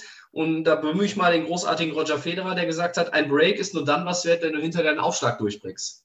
So, absolut. Das meine ich. Das ja, meine ich. Das ist es. Das ist ein ganz banaler Satz aus einem anderen Sport, der aber perfekt zu übertragen ist auf die jetzt hier aktuelle Situation der LA Chargers. Du gewinnst in Kansas City, nimmst den quasi den Aufschlag ab, ja, Auswärtsspiel. So. Und dann musst du zu Hause nachleben. Das ist ja völlig scheißegal, wer der Gegner ist. Die Raiders, Rheinfire äh, oder die Düsseldorf Panther. Du musst einfach das Ding gewinnen. So. Und die Raiders sind gut. Und ich glaube, die Raiders werden auch ein bisschen wenig geliebt aktuell für das, was sie tun. Die hätten auch ein bisschen mehr Respekt verdient. Es reden einige Leute über Denver, es reden einige Leute über, über die Panthers. Über Las Vegas wird vielleicht ein bisschen weniger geredet, weil man auch irgendwie das Gefühl hat, ach, John Gruden, der kriegt das schon hin, das wieder alles zu versauen. Und darauf zähle ich ja irgendwie auch noch, damit er endlich auch mal gefeuert wird und diese Franchise irgendwie vorne anfangen kann. Aber John Gruden gehört in auch, was er tut.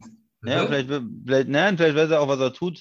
Er scheint ja auf jeden Fall in der Offense ähm, zu wissen, was er tut, auch wenn da immer Diskussionen war über K vor der Saison, brauchen sie sich einen anderen Quarterback. Anscheinend läuft es ja mit, mit ihm. Ja, und, aber und wie kannst du denn mit dieser O-Line laufen, Christian? Erklär mir mal, wie man mit dieser O-Line drei Spiele jetzt gewinnen konnte. Die ja, O-Line ist doch eigentlich nichts.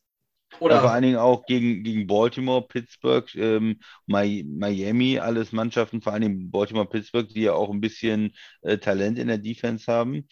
Ja, ja. Äh, überraschend. Aber ich, ich gebe dir mal ein anderes Beispiel. Falls die Raiders das Spiel gewinnen sollten und dann 4-0 sind nach Woche 4, Woche 5 Chicago, mhm. Sieg. Das ist 5-0. Mhm. Denver, mhm. Woche 6, mhm. 6-0. Mhm. Philly, Woche 7, 7-0. Ja. Bye Week 8, Woche 9 gegen die Giants, 8-0.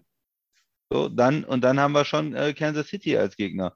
Dann kommt aber auch noch Cincinnati, äh, Washington Football Team. Also die könnten auch eine Menge Siege sammeln, die Raiders, wenn man jetzt mal so ein bisschen vorausschaut bis Woche 10.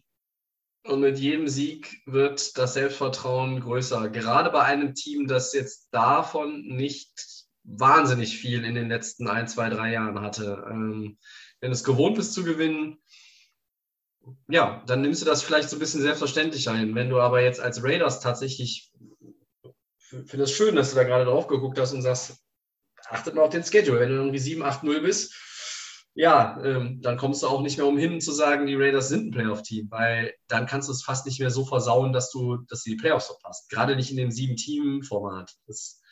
Also die Raiders sind auf einem guten Weg. Und selbst wenn sie das Spiel verlieren, ich glaube, der Schedule ist einfach erstmal ihr Freund. Ähm, man muss ja vielleicht ein bisschen darüber nachdenken, ob es unfair ist, sie nicht zum Favoriten in diesem Spiel zu machen, weil sie sind 3-0. Aber Ja, die Chargers, sie bleibt aber, die Chargers sind der Favorit. Kansas geschlagen. Das wiegt ja fast wie zwei Siege. Ähm, aber schon beeindruckend, muss man trotzdem einfach mal hier an der Stelle sagen, was Las Vegas bisher ähm, hingelegt hat. Chapeau, das ist nicht schlecht, aber sie müssen es auch bestätigen. Und das, das ist auch so ein Punkt, Christian. Sie haben in den letzten Jahren oft auch ihre gute Ausgangsposition gegen schlechte Teams verbaselt. Da haben sie gegen schlechte Teams verloren. Ein, zwei, drei Niederlage in Folge, da war der Rhythmus weg, dann kommt nochmal ein Sieg, aber dann waren sie in so einem Stretch irgendwo in der Mitte der Saison 2-6 und dann war eigentlich schon wieder fast alles gelaufen. Und wenn sie das dieses Jahr verhindern, dann sieht es gut aus. Ja, und vielleicht noch ein, zwei Worte zu dem Spiel diese Woche gegen Miami, was wir hatten. Das war ja auch so ein verrücktes Spiel irgendwo, was hin und her ja. gegangen ist. Ne? Am Anfang Interception von K, äh, Return Touchdown, 85 Yards da, äh, wo, wo sie erstmal hinten lagen, 14-0 hinten lagen, dann gegen Backup Quarterback äh, Miami. Tour war ja, hat ja nicht gespielt. Dann kommen sie wieder ran äh, über eine Safety, Field Goal Touchdown und gehen dann, äh, gehen dann in Führung, sind am Ende 25-14 vorne. Äh, dann äh, gegen dieses relativ limitierte Miami-Team, wie ich finde, geben sie die Führung dann wieder aus der Hand und ähm, es ist unentschieden ja. und geht in die Overtime. In der Overtime machen sie ein Field Goal, kassieren wieder das Field Goal und gewinnen dann ganz am Ende mit einem Field Goal. Also auch ein, ein Spiel, ja, was hätte in alle Richtungen laufen können, ne? was sie auch gut hätten verlieren können, äh, Blowout winnen. Also ja. da war irgendwie alles drin. Also sehr, sehr ja. seltsames Spiel und von daher ist es für mich auch immer noch schwer, die Raiders irgendwie zu lesen. Trotz dieser Qualitätssiege gegen Baltimore und Pittsburgh kann man ja schon sagen, ähm, war dieses dritte Spiel ein, äh, eine Achterbahnfahrt. Und mal gucken, vielleicht wissen wir nach dem Chargers-Spiel ein bisschen mehr. So ist es. Und dann Four Downs. Erstes Down. Justin Fields, Christian, your man, muss bei seinem Startdebüt in der NFL 9-6 einstecken. Wie hast du den Auftritt des Rookie-Quarterbacks gegen die Browns gesehen? Ja, nicht gut. Ich glaube, das haben, haben alle gesehen. Äh, die Browns Defense hat komplett dominiert, die Defensive Line hat komplett dominiert und 9 Sacks. Ähm, das kann, kann, ja nicht sein. Also sie hatten äh, am Ende, wenn man die Sacks von den Passing Yards abzieht, äh, die Raumverluste hatten sie irgendwie ein Yard in ihrem Passing Game sozusagen. Und ja, die, die Bears-Fans, und man will ja an, de, an den Quarterback glauben, man will ja daran glauben, dass die Bears endlich einen Quarterback haben und deswegen ist der Head Coach schuld. Ähm, Matt Nagy muss weg in Chicago. Ich finde auch, das war ein absolut schlechter Gameplan. Äh, er hat das, das war nicht irgendwie auf die Qualitäten von Justin Fields abgestimmt. 6 von 20 für 68 Yards, drei Rushes nur für 12 Yards. Äh, die O-Line ist natürlich auch nicht gut. Und gegen Miles Garrett zu spielen in deinem Starterdebüt ist jetzt auch nicht die allerschönste Aufgabe, die du dir ausmalen kannst. Und Matt Nagy hätte ihn sicherlich, wenn Dalton nicht verletzt wäre, auch nicht da zum ersten Mal eingesetzt, weil er auch weiß, klar, die, die Defense der Cleveland Browns ist jetzt nicht hier absolute Elite der NFL, aber die Line ist halt echt eklig, wenn du gegen die spielst. Ne? Die haben noch, haben noch einen Clowny dazu bekommen und dieser Garrett ist halt einfach ein Top-Defender in der Liga. Das war einfach ein grottenschlechtes Debüt. Das war meilenweit von einem guten Debüt entfernt. Wie viel Schuld wirklich da bei Justin Fields ist, ja, darüber könnte man jetzt noch Stunden philosophieren, aber das wollen wir nicht reiht sich aber auch ein in die äh, schlechten Performances der Quarterback dieses Jahr, der Rookie Quarterback. Ne? Ja. Du hast eben über äh, ähm, Lawrence schon gesprochen gehabt. Äh, wir, haben, wir haben über Mac Jones gesprochen, der ein schlechtes drittes Spiel hatte. Die 49ers trauen sich gar nicht und äh, Wilson von den Jets auch wieder schlecht. Also, ja, bis jetzt Rookies schwer, schwer Stand dieses Jahr. Das Problem ist auch in den letzten Jahren, dass sie viel zu sehr gehypt werden im Vorhinein. Ja, man hat auch vielleicht zu hohe Erwartungen. Früher war es auch ja. üblich, mal ein Rookie ein Jahr sitzen zu lassen. Ja, da war die äh, Geduld da. Ne? Ja. Und da, da, rede ich auch gar nicht von den, von den Teams selber, sondern ich rede von, äh, von, den, von den Medien und ich rede auch von den Fans. Das ist einfach, da ist viel Pressure inzwischen. Und das ist kein guter Weg. Aber Thema einen anderen Tag. Zweites, Zweites Down. Welche Offense ist bisher schlimmer anzuschauen? Die Giants oder die Steelers, Tobi? Ja, sind vielleicht beide nicht die, die schlechtesten äh, Offenses in der Liga, aber ich gucke mal so ein bisschen auf die Zahlen. Die Giants machen 18-7 im Schnitt, 107 Rush Yards. Das ist ja sogar noch ganz annehmbar. Daniel Jones hat noch keine Interception, nur einen Fumble. Da habe ich dreimal gecheckt, ob das stimmt, aber das scheint so zu sein. Äh, Kenne ich gar nicht. Und auf der anderen Seite hast du die Steelers, die machen 16-7 im Schnitt. Die haben 53 Rushing Yards im Schnitt. Also die hat ja fast Tampa Bay gegen die Rams gehabt. Big Ben hat drei Interceptions und die O-Line ist einfach grausam. Und alle, nur weil Danny Dimes weniger Fehler macht als letzte Saison bis hierhin, sage ich, die Steelers sind einfach grausam. Die haben so viele gute Receiver. Die haben den, der, klar ist der alt, der Mann, aber der ist der, der hat Super Bowl-Erfahrung. Der ist ein, ist ein absoluter Topmann gewesen. Dem machst du doch keinen X vom U. Big Ben spielt schlecht es ist die O-Line natürlich zum großen Teil. Die Receiver sind eigentlich da vom Namen, vom Papier her. Also für mich ist es die Steelers Offense. Die äh, schlage ich die, nehme ich die Hände vors Gesicht, wenn die am Ball sind. Ja, du hast mir meinen Punkt geklaut. Ich wollte eigentlich sagen, es ist natürlich äh, die Giants oder sind die Giants, ähm, weil mir die Interceptions fehlen. Da ist zu wenig Unterhaltung in der, äh, in der Performance äh, von Daniel Jones. Viel zu solide für mich bis jetzt die Saison.